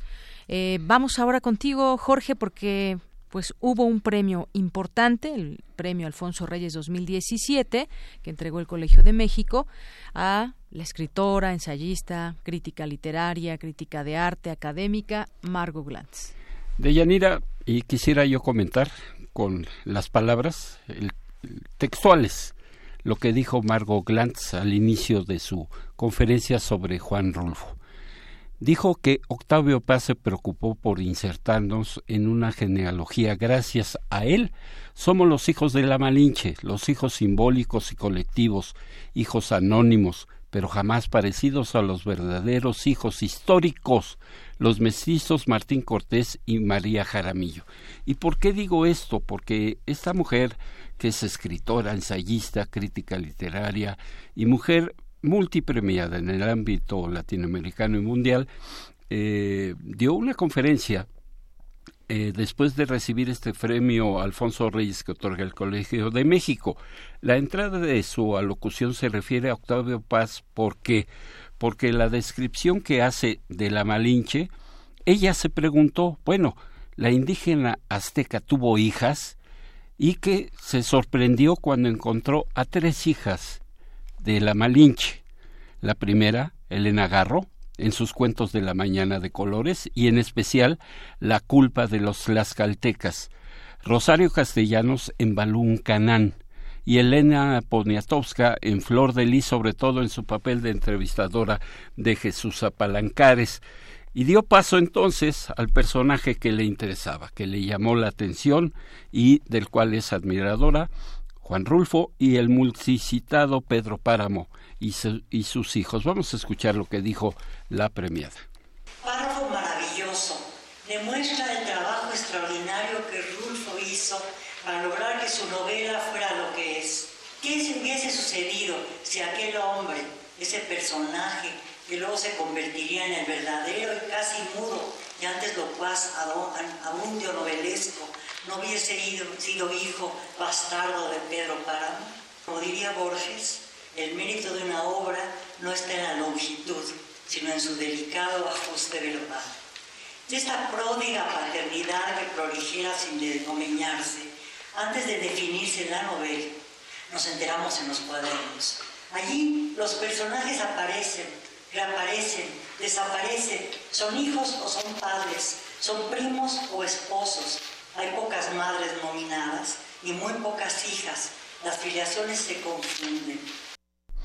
La maestra emérita de la Facultad de Filosofía y Letras de la UNAM se convirtió, es un dato importante, interesante, en la primera mujer en obtener este galardón desde que se instauró en 2010. Nació en 1930. Dedicó parte de su mensaje al agradecimiento, por supuesto, por la distinción, sobre todo porque conoció personalmente al maestro Alfonso Reyes, una escritora, una escritora con el humor presente siempre en sus obras. Por ejemplo, cuando se refirió a Sor Juana Inés de la Cruz y reconoció su admiración profunda de una mujer curiosa que hablaba de todo, pero lo hacía bien. En 2017 que este galardón se entrega pues cada dos años correspondió a Margot Glantz en 2015 a otro gran conocido de todos nosotros, el maestro Miguel León Portilla en 2015. Parte de lo que sucedió en esta ceremonia de Yanira en eh, la premiación a Marco Glantz. Bueno, interesante todo, bueno, esta parte que nos traes de su conferencia, eh, pues emanada desde, desde su conocimiento como escritora, como lectora también, y de temas históricos también, por supuesto, le encanta la poesía, y bueno, pues Margot Glantz, que es ampliamente también reconocida dentro de la UNAM ha recibido premios en la FIL Guadalajara, en España, en fin, una serie de, premios que ha obtenido Margot Glantz y de ahí la importancia de destacar este premio, uno más a su cuenta que lleva la maestra Glantz. Muy bien, pues muchas gracias, Jorge Díaz. Gracias a ti. Muy buenas tardes. Vamos a continuar, son las 2 de la tarde con 13 minutos. Otorgan a Alfredo López Austin el Premio Internacional de Ensayo. Adelante con mi compañera Cristina Godínez. Deyanira, buenas tardes. La Academia Mexicana de la Lengua otorga cada año dicho galardón a escritores de Iberoamérica destacados en el género del ensayo. Y en esta ocasión, el doctor Alfredo López Austin será distinguido con dicho premio. El jurado afirmó que López Austin es creador de una cosmovisión singular, que su obra desencadena una incesante renovación de las formas literarias del ensayo al armonizar las diversas tradiciones que confluyen en la cultura moderna mexicana e hispanoamericana. Escuchemos al doctor Alfredo López Austin. Bueno, en primer lugar, una sorpresa muy grande porque nunca me he considerado literato y mucho menos en específico ensayista. Para mí es un gran honor que haya sido la universidad misma la que me haya propuesto. Para el también profesor de la Facultad de Filosofía y Letras de la UNAM, recibir este premio lo llena de alegría, ya que lleva el nombre de uno de los intelectuales fundadores del Ateneo de la Juventud. La candidatura del historiador fue presentada por la Coordinación de Humanidades de la UNAM y contó con el apoyo del Consejo Técnico de Humanidades, así como el respaldo de los institutos que lo conforman. El Premio Internacional de Ensayo Pedro Enrique Sureña será entregado al doctor López Austin el próximo 13 de noviembre en el Palacio de Bellas Artes. Deyanira, hasta aquí mi reporte. Buenas tardes. Gracias, Cristina Godínez. Muy buenas tardes. Relatamos al mundo. Relatamos al mundo. Bien, y ahora platiquemos de, pues todavía está en suspenso el alza al salario mínimo. El Consejo de Representantes de la Comisión Nacional de Salarios Mínimos dijo que los patrones, sindicatos, gobierno, Congreso del Trabajo, Coparmex han acordado aumentar el salario mínimo con una fórmula que eh, conjuga incremento en porcentaje y pesos. ¿Cómo entenderlo? Bueno, pues platiquemos con el doctor Clemente Ruiz Durán. Él es académico de la Facultad de Economía de la UNAM. ¿Qué tal, doctor? Bienvenido a este espacio. Muy buenas tardes. ¿Qué tal? ¿Cómo está usted? Muy, eh, muy buenas tardes. Buenas tardes, doctor. A ver, coméntenos sobre este tema. El salario mínimo. eh, hemos estado en una discusión sobre esto, el país entero, de cómo subirlo, ¿no? Sí. Entonces, eh, si ustedes se acuerdan, hace cuestión de año, año y medio, se empezó con la, eh, toda la cuestión de la desindexación de todos los esquemas que estaban ligados al salario mínimo, ¿no? Y ahí lo que se acordó fue que el salario mínimo pues estaría entonces en esta perspectiva ajustándose eh, progresivamente para alcanzar eh, a cubrir lo que una familia requiere para subir para vivir adecuadamente, ¿no? Claro. Entonces ese fue el acuerdo nacional, ¿no? Eh, entonces y que se iba a estar aumentando entonces eh, eh, anualmente eh, para lograr esta meta no anual y progresivamente no entonces ahorita estamos en esa discusión. Es decir, que ya no se aumentaría directamente pues tantos pesos, 10 pesos, sino que también iría ajustándose de manera progresiva, de tal manera que podríamos tener en algún momento, en un futuro, no sé qué tan lejano, un salario mínimo acorde con las necesidades del trabajador? Bueno, ese es lo, lo que se... La idea. eh, esa fue la propuesta. Sí. ¿no? Eh, la, lo que no se han puesto de acuerdo es todavía cómo va a ser el mecanismo, ¿no? Entonces yo lo que creo es de que, bueno, eh, no, no debemos de discutir tanto si es pesos o porcentajes, sino que realmente cubran las necesidades de los eh, trabajadores, ¿no? Porque, mire, se nos disparó la inflación, ¿no? Sí.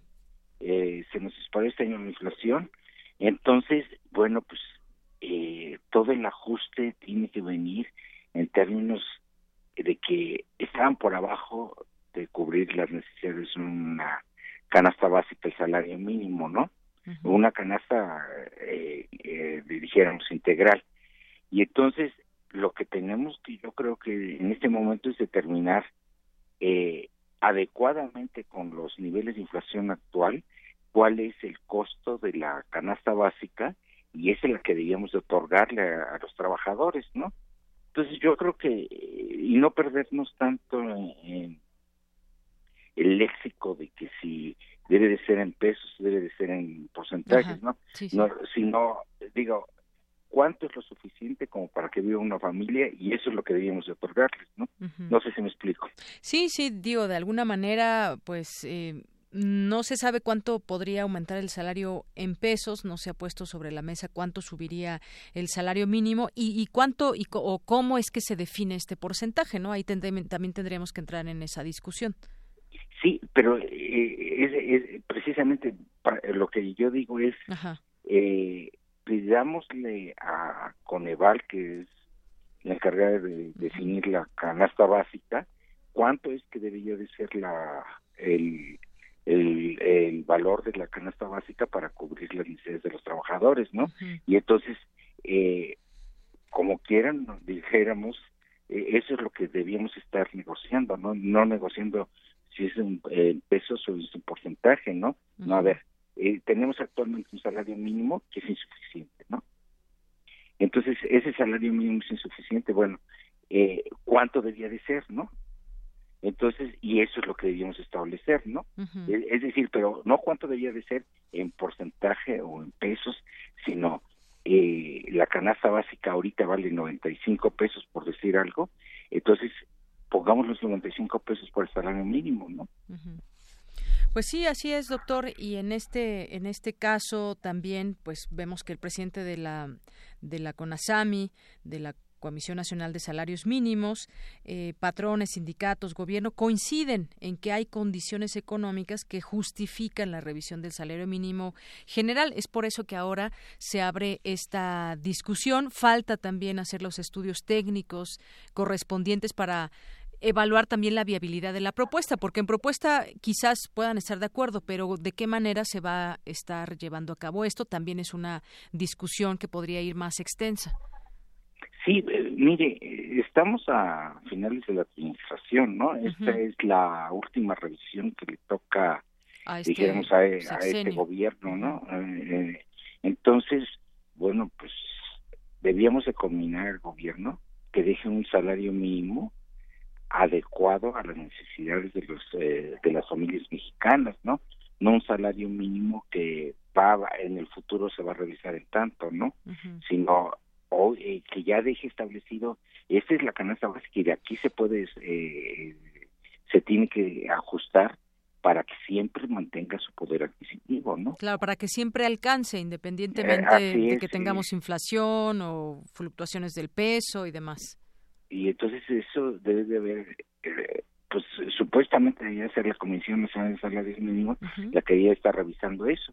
Desgraciadamente no ha sido así, ¿no? Es decir, la Comisión de Salarios Mínimos ha estado cuidando que los ajustes sean los menos posibles, que todo esto, y entonces lo que nos da por consecuencia, ¿no? Pues es de que nunca llegamos a un salario mínimo que realmente satisfaga las necesidades de las familias mexicanas, ¿no?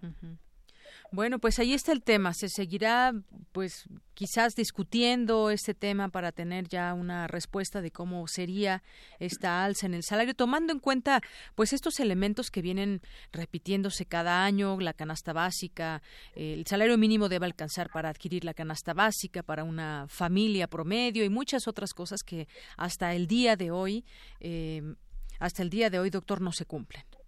Así no se cumplen, ¿no? Y entonces, bueno Mientras tanto, pues lo que tenemos es, seguimos empobreciendo a las familias mexicanas, fijándoles un salario que no les alcanza para nada, ¿no?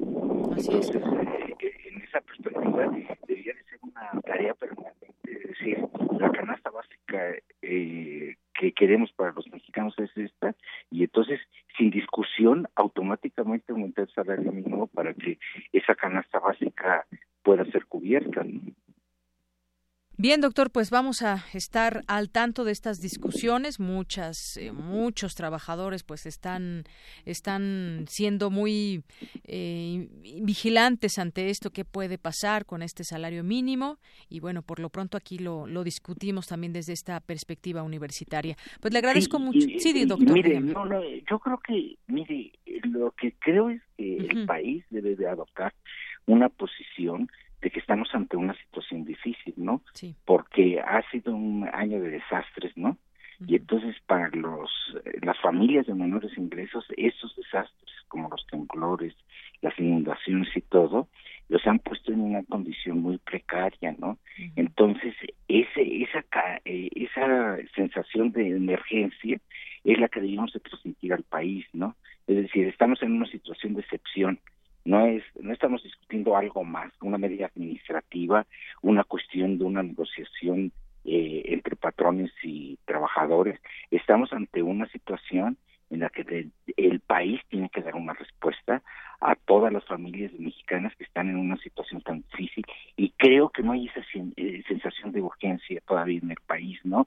Es decir, se están discutiendo las cosas como si no hubiera sucedido nada extraordinario en este país y estamos en, eh, ante una situación realmente de excepción y eh, así sería de tratar las cuestiones, ¿no? Ante la situación de excepción, el gobierno de la República decide esto en términos de lograr el bienestar de las familias, ¿no?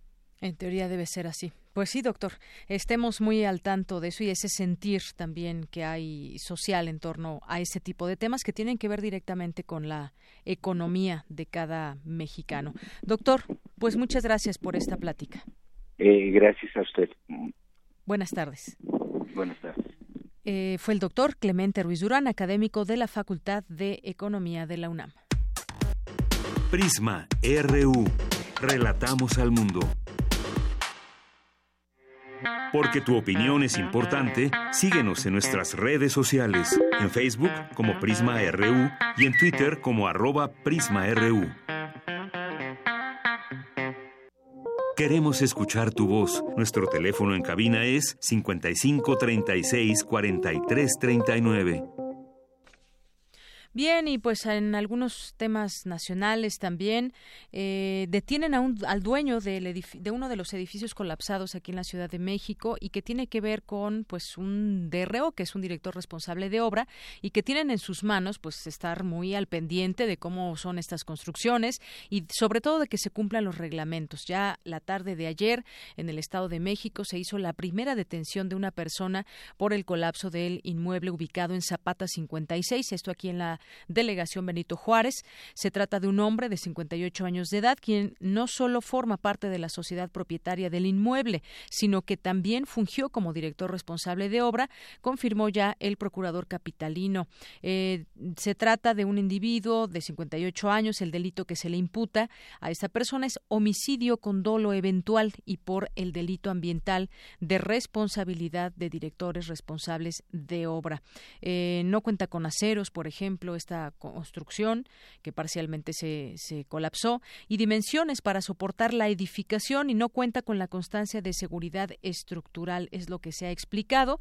Lo que no nos explicamos es cómo pudo suceder esto cuando pues son varias las eh, las autoridades que están implicadas por lo menos en los permisos o qué tanta responsabilidad exime al propio DRO y eh, y así también a las propias autoridades. El gobierno capitalino se encuentra a la espera de la definición de la hora de audiencia para hacer la vinculación del proceso. Este inmueble tenía menos de cinco años de construcción y en este se perdieron la vida dos personas.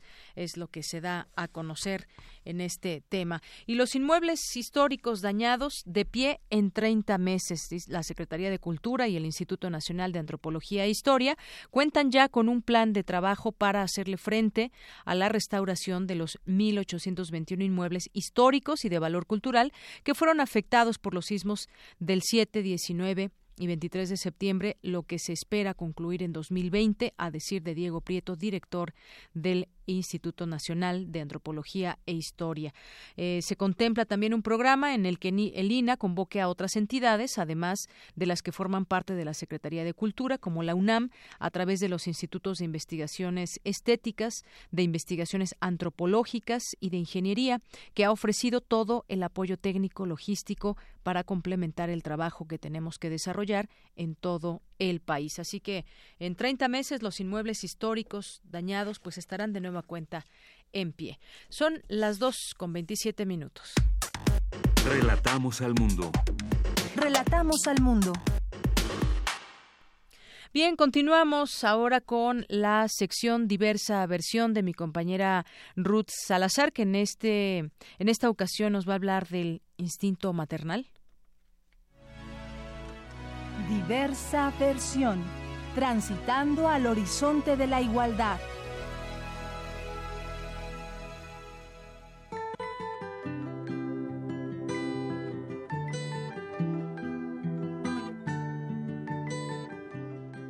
¿Qué tal, Deyanira, auditorio de Prisma RU? Buenas tardes. En esta ocasión abordaré el tema del instinto materno. ¿Realmente existe o es una construcción social? La escritora, filósofa y feminista Simone de Beauvoir puso en duda la presunta naturalidad de las conductas maternales y propuso situarlas en el campo cultural, separando el aspecto biológico de la maternidad de la valoración social de la misma.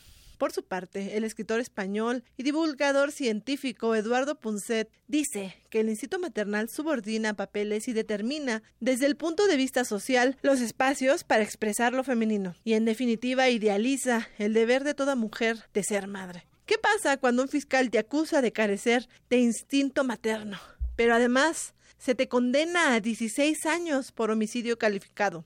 Daphne McPherson está recluida desde junio de 2015 en el Cerezo de San Juan del Río Querétaro por haber tenido un parto accidental en un baño de Liverpool. Su abogada Carla Michelle Salas denunció que desde un principio Daphne careció de una buena defensa lamentablemente pues el papel que habían hecho tanto los abogados particulares como abogados de oficio pues no solamente fue lamentable sino eh, rayando en la incompetencia porque el papel de estos abogados no le permitió a Dafne contar con un derecho fundamental que es el derecho a la defensa técnica entonces cuando Dafne llega al juicio pues en realidad llegó absolutamente prácticamente ya con el caso perdido. Lo más grave es el actuar de la Fiscalía. Desde el principio, para la Fiscalía, Daphne era responsable. Desde el momento en el que salió de Liverpool, Daphne ya iba custodiada por la policía. Después de que salió del hospital, se le informó que estaba siendo investigada en calidad de imputada, pero la Fiscalía nunca le llamó, nunca quiso saber cuál era la versión de Daphne, nunca se preguntó qué es lo que no hicieron la enfermera, los paramédicos, simplemente para la fiscalía fue la única responsable es Daphne McPherson. La abogada explicó que la fiscalía supone que Daphne debió haberse recuperado de forma instantánea, a pesar de que en la tienda tampoco se le brindó una ayuda médica correcta y se impidió la entrada inmediata de los paramédicos. Para Carla Michel resulta absurdo que una autoridad juzgue a una persona basándose en el instinto materno hay una parte muy importante en el delito que se le imputa a Daphne, que es el delito de homicidio calificado. Esto significa que la fiscalía tenía que probar la intención de que Daphne quería efectivamente privar de la vida a su hija. ¿Cómo probó? Pues fue su argumentación en torno al instinto materno. De ahí la referencia que hace el fiscal a que ni un perro ni una perra actúa como lo hizo Daphne, que parte de la idea de la creencia moral tanto del fiscal como de los jueces que tuvieron intervención en el caso. Eso es lo más grave. Imagínate si vamos a criminalizar porque él además tiene su propia visión del instinto materno, no existe algo, algo así en, en materia penal. Al respecto, Regina Tames, directora de la ONG Grupo de Información de Reproducción Elegida, Gire, dijo que el instinto materno no puede ser considerado un elemento para juzgar los comportamientos de las mujeres. Digamos, inaudito que de parte del Estado se hable de algo como el instinto maternal para tomarlo como elemento para emitir una sentencia, ¿no? O sea, bueno, o para acusar a alguien. Científicamente no está comprobado que existe el instinto maternal, no es algo que desde hace mucho tiempo se ha puesto en duda, pero de lo que te habla principalmente, y creo que eso es lo más preocupante, es que te habla de que la sociedad hoy en día en México todavía espera que una mujer desde los embarazos, que una mujer que tiene un recién nacido en sus brazos inmediatamente se enamore, se está partiendo de la base, digamos, de un estereotipo de una mujer que siempre desea y anhela y aspira a ser madre. Son estereotipos de género que no deben de ser utilizados en una investigación y menos en un proceso judicial. La abogada mexicana especializada en temas de derechos humanos lamentó que esto siga ocurriendo actualmente en nuestro país el Estado ha invertido mucho dinero, por lo menos los últimos 10 años, en formar a gente del Poder Judicial, particularmente a los jueces, en también capacitar a los ministerios públicos. Existe un protocolo para juzgar con perspectiva de género y a pesar de todos esos esfuerzos, pues hoy vemos que alguien con la mano en la cintura, puede hablar de un instinto maternal que no tuvo una mujer que no sabía ni siquiera que estaba embarazada. Esto nos habla de que las políticas públicas, por un lado, no están siendo evaluadas, pues hay políticas, hay legislación y por ese sentido le, nos ponemos palomita al Estado mexicano, pero lo cierto es que no se ha dado el paso a que estas políticas realmente impacten en la vida cotidiana de las mujeres. Finalmente, Regina Tames propuso comenzar a romper los estereotipos de género desde la educación. Y por otro lado, invertir en la formación desde las facultades de derecho, que eso es algo que, que tampoco se invierte en nuestro país, o sea, son contadas y muy contadas las universidades en el país que enseñan derecho penal sin estereotipos la recomendación de esta semana es la página de Facebook Feminismo Consciente. Actualmente cuenta con casi 400.000 seguidores y diariamente se brindan consejos actuales en torno a la salud reproductiva de las mujeres. Me despido, yo soy Ruth Salazar. Cualquier duda, comentario o sugerencia, puedes escribirme vía Twitter, arroba Ruth Salazar o. De Yanira, te regreso a los micrófonos. Buenas tardes. Only miss the sun when it starts to snow. Only know you love her when you let her go. Diversa versión. Transitando al horizonte de la igualdad. Dos con treinta y cuatro minutos. Bueno, pues podríamos entrar a debate sobre el instinto maternal, existe, no existe. Lo que sí eh, debemos estar de acuerdo es que no debe ser un elemento para calificar o sentenciar o investigar a una mujer por decir que no tuvo un instinto maternal. Esto dentro del caso que nos explicaba Ruth Salazar. Son las dos con treinta y cuatro minutos. Prisma RU. Relatamos al mundo. Tu opinión es muy importante. Escríbenos al correo electrónico prisma.radiounam@gmail.com. Queremos escuchar tu voz. Nuestro teléfono en cabina es 55 36 43 39. Gaceta UNAM Y continuamos con la Gaceta UNAM. Hoy empezaremos por su contraportada, porque invita a la conferencia Fray Luis de León y el Cantar de Cantares en la encrucijada de la modernidad, doctor Víctor García de la Concha, el próximo 8 de noviembre a las 12 horas en el aula magna de la Facultad de Filosofía y Letras.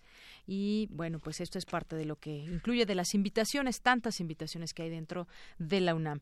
En su portada, Caballos en el Cielo, Kibbutz en el Festival de Arte y Ciencia El Aleph, que también aquí ya hemos platicado en este, en este espacio, en la sección de cultura. Y bueno, el invierno nuclear, una amenaza real, oscuridad mortal, esto es en la sección de academia. El invierno nuclear no es una fantasía, asunto de una película de ciencia ficción o un simple invento, sino una realidad que en el planeta podría tener un efecto devastador. La pregunta no es si algún día ocurrirá, sino cuándo, dijo Epifanio Cruz, investigador del Instituto de Ciencias Nucleares. Interesante las cifras que maneja en, dentro de este artículo. En marcha, el Centro Virtual de, eh, de Computación coordina actividades de académicos, desarrollo tecnológico y divulgación que realizan 14 entidades de la universidad. Luego, otro artículo más, las matemáticas claves en varias áreas del saber, un encuentro nacional en la UNAM, exposición Matemáticas Visibles. Sismológico, biblioteca y hemeroteca, algo que platicábamos, el servicio, al servicio del país, su crecimiento y adecuación fundamentales. Recomendaciones para un nuevo modelo de justicia, también platicábamos ampliamente sobre el tema desde ayer y el día de hoy. El destino de América Latina aún por definirse, visita del presidente boliviano a la UNAM. Y en comunidad, refugio temporal para afectados por fenómenos naturales, un proyecto, el proyecto existe desde hace dos años y fue habilitado después de los sismos de septiembre ya opera en Jojutla, Morelos también, donde participan varias eh, instituciones de la UNAM, facultades e, e, institutos. Estudio de fenómenos geológicos derivados de los terremotos también evalúa el Instituto de Geología peligros potenciales. Atención a équidos que han ayudado en Oaxaca. Han sido tratados más de 500 animales que guían carretas para transportar escombro, material de construcción y basura. Parte de lo que hoy en sus páginas podemos encontrar en la Gaceta UNAM y le mandamos un saludo muy y un abrazo fuerte a su director Hugo Huitrón. Relatamos al mundo. Relatamos al mundo. Porque tu opinión es importante, síguenos en nuestras redes sociales, en Facebook como Prisma RU y en Twitter como arroba PrismaRU.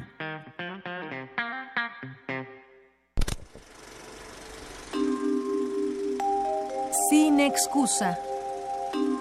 Sin excusa.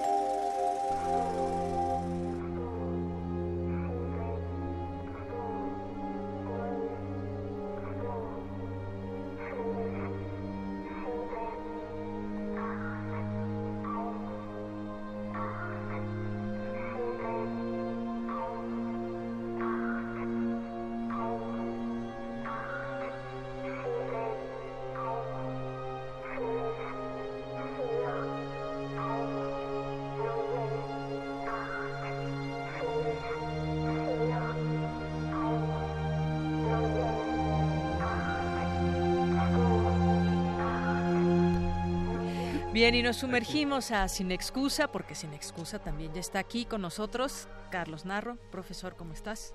¿Qué tal, Deyanira? ¿Cómo te va? Muy bien, gracias. Qué gusto estar por aquí, como siempre agradeciéndoles el espacio que me, que me brindan. La posibilidad de estar hablando de cine es algo realmente valioso. Bueno, hice mi tarea la vez pasada de ver Blade Runner, pero hoy no vamos a platicar de Blade Runner. No, pues, sabes que me cuesta mucho trabajo cuando hablamos de películas porque casi siempre quiero hacer referencias, lo que hoy le llaman el spoiler.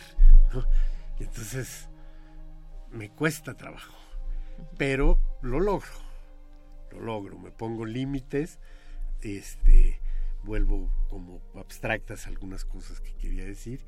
Entonces, realmente no se puede fácilmente platicar de películas cuando el auditorio no las ha visto Claro, es, es, difícil porque no saben de qué estamos hablando y tampoco se las vamos a platicar aquí y darles el final y mucho menos. Y por eso me gusta tanto hablar del cine clásico, porque ahí damos por hecho que la mayor parte de quienes nos escuchan ya este ya están enterados de qué estamos hablando. Claro. Pero pues es inevitable, es un noticiario y de alguna manera tratamos de vincular el cine con la actualidad o hablar del cine que ocurre en la actualidad. Y en este sentido, hoy eh, vengo a platicar de una película que me entusiasma, me despierta demasiadas emociones. Me choca, me entusiasma, me gusta, me, este, me provoca, que es la película Madre. Que todavía está en cartelera, ¿no? Está en cartelera, está en cartelera. y les dejamos una tarea. De hecho, parte del del asunto es que yo creo que vale la pena que la gente vaya a ver esta película. Al cine. Al cine. Porque luego, digo, luego las ven en otros lados, pero también digo, por supuesto se vale, pero no hay como ir al cine. Eh, déjame decirte, en ese caso específico, ¿por qué? en, en, general, ¿por qué? la gente piensa que ver una película en la televisión o ver una película en, la, en el video o ver una película en el DVD es estar viendo la película tal y como fue pensada. Pero no es así, no es así, sobre todo cuando tenemos el poder de la pausa y del control remoto y de me paro este para bajar a o para ir a servirme un refresco o para o simplemente quiero volver a escuchar lo que dijo. No sé qué. En ese momento estás rompiendo con algo que es muy importante en la construcción de la película, que es el tiempo. Es como si en este en un concierto estás en la sala de Zagualcoyot y le piden al director que te repita el segundo movimiento antes de entrar al tercero. No puede ser, ¿no? O sea, la obra vista de una sola vez en su conjunto, tal y como se desarrolla en el tiempo, tiene algo muy importante. Y bueno, pues hablemos de madre. A ver, entonces. Bueno, primero hablemos un poquito, sigamos un poquito con el cine. El cine sirve para muchas cosas, ¿no? Y a lo largo de estas sin excusas iremos hablando de muchas de las formas en las que es útil el cine. Pero una de sus mejores características, sin duda, es que sirve como detonante de conversaciones. En el caso de que al salir de una proyección un grupo completo está de acuerdo sobre lo que acaban de ver, la conversación será muy rápida y sencilla. Cuando hay algunas diferencias, la conversación será más sustanciosa y también será más larga. Cuando la película polariza las opiniones, la conversación puede alcanzar niveles que incluso pueden llegar a sugerir que el intercambio debe tener un nombre distinto al de conversación. Porque un enfrentamiento no es precisamente una conversación. Claro que si los conversantes tienen un buen nivel de civilidad, esta confrontación de puntos de vista resultará fructífera y enriquecedora. Terminarán bien. Y justo la película de la que vamos a hablar hoy es de esas películas que polarizan, causan amor y odio, adoración y repulsa. De hecho, podrían dar lugar a un anexo al célebre libro de Igor Caruso, La separación de los amantes. Todos hemos visto parejas peleadísimas por una película. Madre, de Darren Aronofsky, es una película de la que no se puede salir de la sala sin una clara ubicación. En el lado de quienes la aman, o por el contrario, agrupados con los que la odian. Y aún así, el acuerdo dentro de estos grupos no es fácil, ya que es una película que se abre a múltiples interpretaciones que este, podrán no estar de acuerdo. Los que la odian por algo no la odiarán por lo mismo que los otros. Los que la aman por algo tampoco puede que estén de acuerdo. Entonces, es una película que exige una gran atención de parte de los espectadores. De tal manera que ni siquiera se puede uno quedar dormido. Hay estas películas pueden ser muy buenas, pero una cabeceadita aquí no, porque es una película con una intensidad desbordada que no te da remanso. No es una película fácil. Es una película de esas en, las que contra lo que esperan los empresarios y los seguidores de las formas más, convencionales del guion cinematográfico, no podrá uno adivinar el final. Bueno, por supuesto, los verdaderos adivinos puede que le atinen. Puede. Lo, cual no implica que la película carezca de lógica. Es una película que tiene su propia este, lógica que no es la lógica de la vida cotidiana. Y es una película que quienes están irrestrictamente afiliados al realismo y en contra de lo fantástico, este, a quienes les gustan las películas naturalistas, en las que todo se parece o calca eh, nítidamente a la realidad, esos no les va a gustar. Y a lo mejor sí es mejor que le eviten. No, no, no sé, no sé eso, pero bueno, pues este no les va a gustar. Ya podrán saber de antemano que no les va a gustar. En cambio, a quienes les gusta este el, cine fantástico o el cine con tintes surrealistas, van a ser parte de los que las van a defender. Entonces, bueno, pues a los que no les gusta, pues a lo mejor vale la pena avisarse para la batalla. Quienes han seguido la trayectoria de Darren Aronofsky y gustan de su ópera prima, sobre todo de su ópera prima, Pi, el orden del caos, encontrarán en Madre una película extraordinaria. Es más, casi me atrevo a decir que una obra maestra. Entre aquella primera cinta que solo costó 60 mil dólares, que en lo individual nos pueden parecer este, mucho, en realidad para hacer una película es muy poco. Es, muy poco, es muy poco y esta producida con exactamente 500 veces más. Su presupuesto fue suficiente para hacer 500 películas como Pi. Buen dato.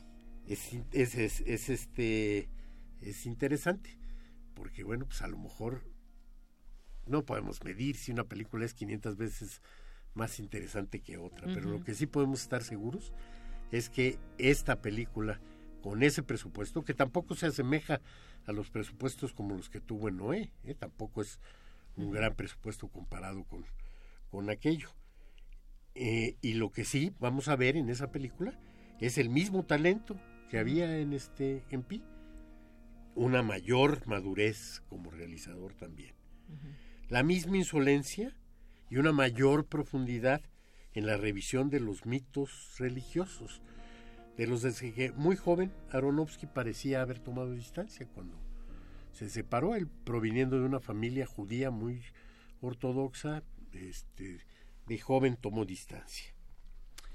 Pero, de todas maneras, hay este, un reflejo claro de esa educación, de esa formación, porque en Madre nos vamos a encontrar una marca indeleble de la Biblia e incluso de la, del Nuevo Testamento. Todo esto que seguramente abonará la polémica que rodeará a Madre en todas sus funciones, como ya ha rodeado esta polémica a, Madre desde su estreno y desde su presentación en, importantes festivales. En Venecia el público se dividió casi mitad y mitad, el agarrón fue fuerte. En San Sebastián un poquito este, más de, de cariño hacia la película. Pero pues, cinéfilos desprejuiciados, sin excusa, es importante asistir a ver Madre. Independientemente de su gusto o no por determinadas formas del cine, lo que no es posible es quedar fuera de la conversación. Muy bien, pues nos llevamos de tarea madre para ir a ver, pues se puede hoy, mañana, el fin de semana. Pues sé que te gustó este Blade Runner, también te va a gustar.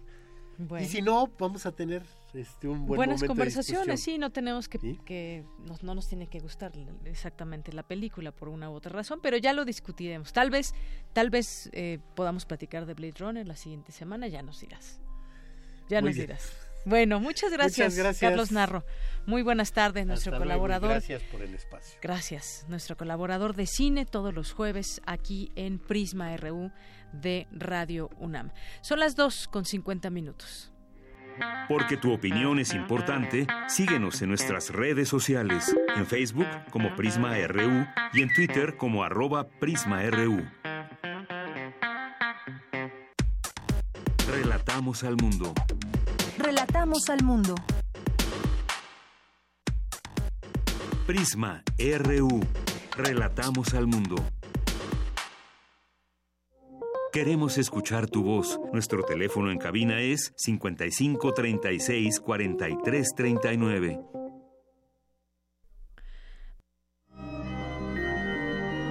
Cervantinos 2017. 2017. Cervantinos. 2 con 50 y nos vamos, nos enlazamos otra vez hasta Guanajuato al Festival Internacional Cervantino, ahora con Dulce García. ¿Qué tal, Dulce? Muy buenas tardes. Deyanira, muy buenas tardes a ti y al auditorio.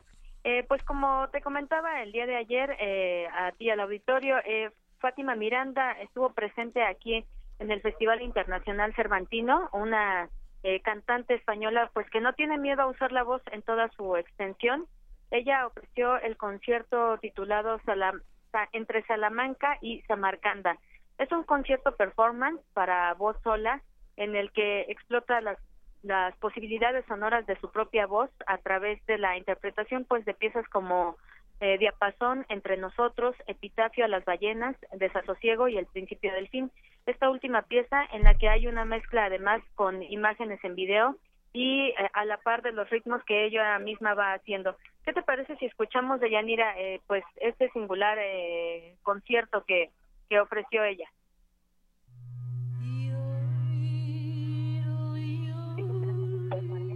Dicen quienes la escuchan que su imaginación les hace viajar a África, a Japón, a India, al mar, a la selva, a un templo, a un mercado o a un estudio de música electroacústica ¿Cómo definir la obra de una cantante cuando ella misma afirma que no es un recital ni un catálogo de recursos vocales, mucho menos un espectáculo? Y como advirtió, aunque ella tenga un dominio único de la voz, no es una acróbata de las cuerdas vocales. Lo más cercano a definirlo es un concierto performance de voz sola, para ojos y oídos. ¿Por qué es para ojos y oídos? Se puede imaginar que la voz la forma de emplear la voz tiene que ser lo suficientemente amplia y rica como para una hora y veinte eh, o una hora y media en el escenario.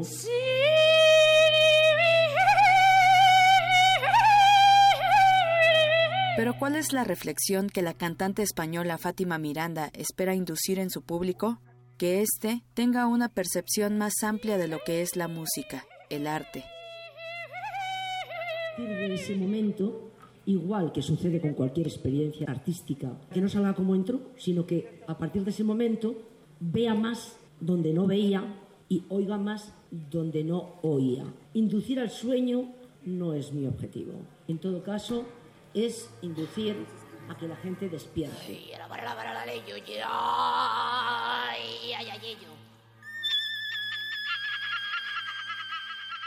Su obra tiene un componente teatral, pero no en el sentido narrativo, sino en el de acción poética, que está inspirada en la vida misma, en la vida cotidiana. Para Fátima Miranda, la voz es algo más que un medio de expresión.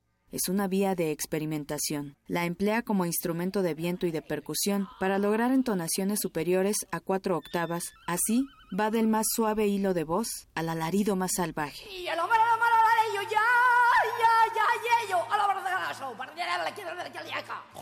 Todos los sonidos que produce Fátima Miranda son naturales, resultado de técnicas desarrolladas por ella en años de arduo entrenamiento, como lo llama. Las voces de algunas de sus obras han sido grabadas en tiempo real. La voz solo está apoyada en la amplificación. No hay manipulación electrónica alguna. Escuchar y ver a Fátima Miranda requiere de una apertura de mente amplia, en tiempos en los que parece que todo tiene que estar etiquetado y clasificado. Sus presentaciones son sin duda una revolución musical, escénica, artística. El hecho de que ella formara parte de la propuesta del Cervantino pone de manifiesto la temática de las revoluciones, pues como diría Lawrence Barber, Fátima provoca un pensar sonando, que ayuda a liberarse de la insana pasión por lo conocido y lo seguro. Para Radio UNAM, Dulce García.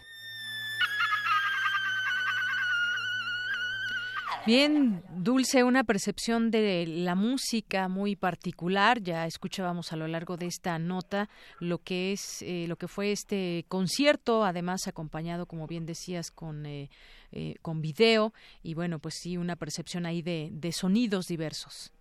Así es, Deyanira, completamente diferente a lo que estamos acostumbrados. Y bueno, el día de hoy, pues estaremos presentes en más actividades eh, iremos al templo de la compañía donde se presentará el trío Continuum eh, con un concierto titulado Revolución y Pasión, entre otras actividades que mañana les contaremos. Muy bien, pues muchas gracias, Dulce. Que estés muy bien. Igualmente, buenas tardes.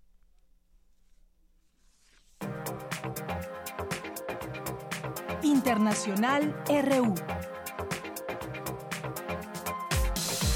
Vamos ahora a las breves internacionales con Ruth Salazar. La vicepresidenta del gobierno español, Soraya Sáenz de Santa María, defendió hoy la obligación legal, democrática y política del gobierno de aplicar el artículo 155 en Cataluña para proteger el interés general de los españoles y los catalanes. Porque el señor Puigdemont se convirtió en presidente no porque fuera el candidato que se presentó a las elecciones, sino por ser la opción más cómoda a los radicales. Y fue entonces cuando se volvió a poner en marcha la dinámica del referéndum sí o sí, el referéndum contra todo, contra las leyes, contra una inmensa mayoría de los catalanes, contra sus representantes en el Parlamento, contra sentido, contra corriente y contra reloj. Y a partir de ahí ya no se pudo hablar de nada más, y no por falta de oportunidades, ni de encuentros, ni de voluntad por parte del Gobierno de la Nación. El ministro cubano para el Comercio Exterior y la Inversión Extranjera, Rodrigo Malmierca, y el embajador de China en La Habana, Che Xin, suscribieron cinco acuerdos para ampliar sus relaciones económicas en beneficio de ambos países. El Parlamento Europeo decidió entregar el premio Sájarov a la libertad de conciencia a la oposición venezolana, representada por la Asamblea Nacional y su presidente Julio Borges, así como por los dirigentes opositores Leopoldo López y Antonio Ledesma. El actual presidente del Parlamento Europeo, Antonio Tajani, pidió respetar la decisión. Pido que respeten la voluntad de la mayoría del Parlamento. No hay nada de qué reírse cuando hablamos de millones de personas y niños muriendo de hambre. Los 11 mapuches chilenos imputados en un caso de asesinato fueron absueltos y liberados. Tras una investigación de cuatro años, el juez José Ignacio Rau determinó que no se probó la acusación. Al no haberse superado el estándar probatorio exigido por el legislador, no se ha derribado la presunción de inocencia que amparaba desde el inicio de los encausados y en conformidad a aquello se dictará sentencia absolutoria. Se dispone el inmediato alzamiento de todas las medidas cautelares de carácter personal que afectan a los imputados. Los colegios electorales de Kenia abrieron sus puertas este jueves para dar inicio a los comicios presidenciales. En tanto, manifestantes opositores mantienen barricadas en las calles y la policía intenta dispersar las protestas con gas lacrimógeno. El presidente Uhuru Kenyatta y candidato al gobierno instó al pueblo a mantener la paz. Pues hay un panorama internacional de las noticias. Con esto hemos llegado al final de esta emisión. Muchas gracias por su atención. Mi nombre es Deyanira Morán. Me despido a nombre de todo el equipo que conforma Prisma RU y nos escuchamos mañana a la una aquí en el 96.1 de FM. Buen provecho. Mañana en la UNAM, ¿qué hacer y a dónde ir? Para entender a profundidad lo que sucedió hace un mes, el Instituto de Física presenta el terremoto magnitud 7.1 del 2017 en la Ciudad de México, un modelo físico de la respuesta sísmica observada, del doctor Víctor Manuel Cruz Atienza, del Instituto de Geofísica, a las 13 horas en el Auditorio Alejandra Jaidar. No faltes en el auditorio del Instituto de Investigaciones en Matemáticas Aplicadas y en Sistemas, se llevará a cabo la conferencia Finding the Shape of a Human Vocal Track from Speech Sound del Dr. Tunkai Actunson de la Universidad de Texas en Arlington. La cita es a las 11.30. No puedes faltar, pues será muy interesante. La Facultad de Química desea que no te pierdas Resonancia en flujos pulsados de macro a nanoescalas, impartida por la doctora Eugenia Corbera Poiré, del Departamento de Física y Química Teórica. La conferencia será en el Auditorio B a las 12 horas.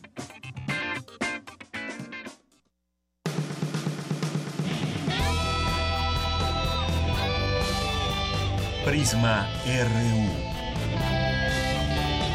Relatamos al mundo.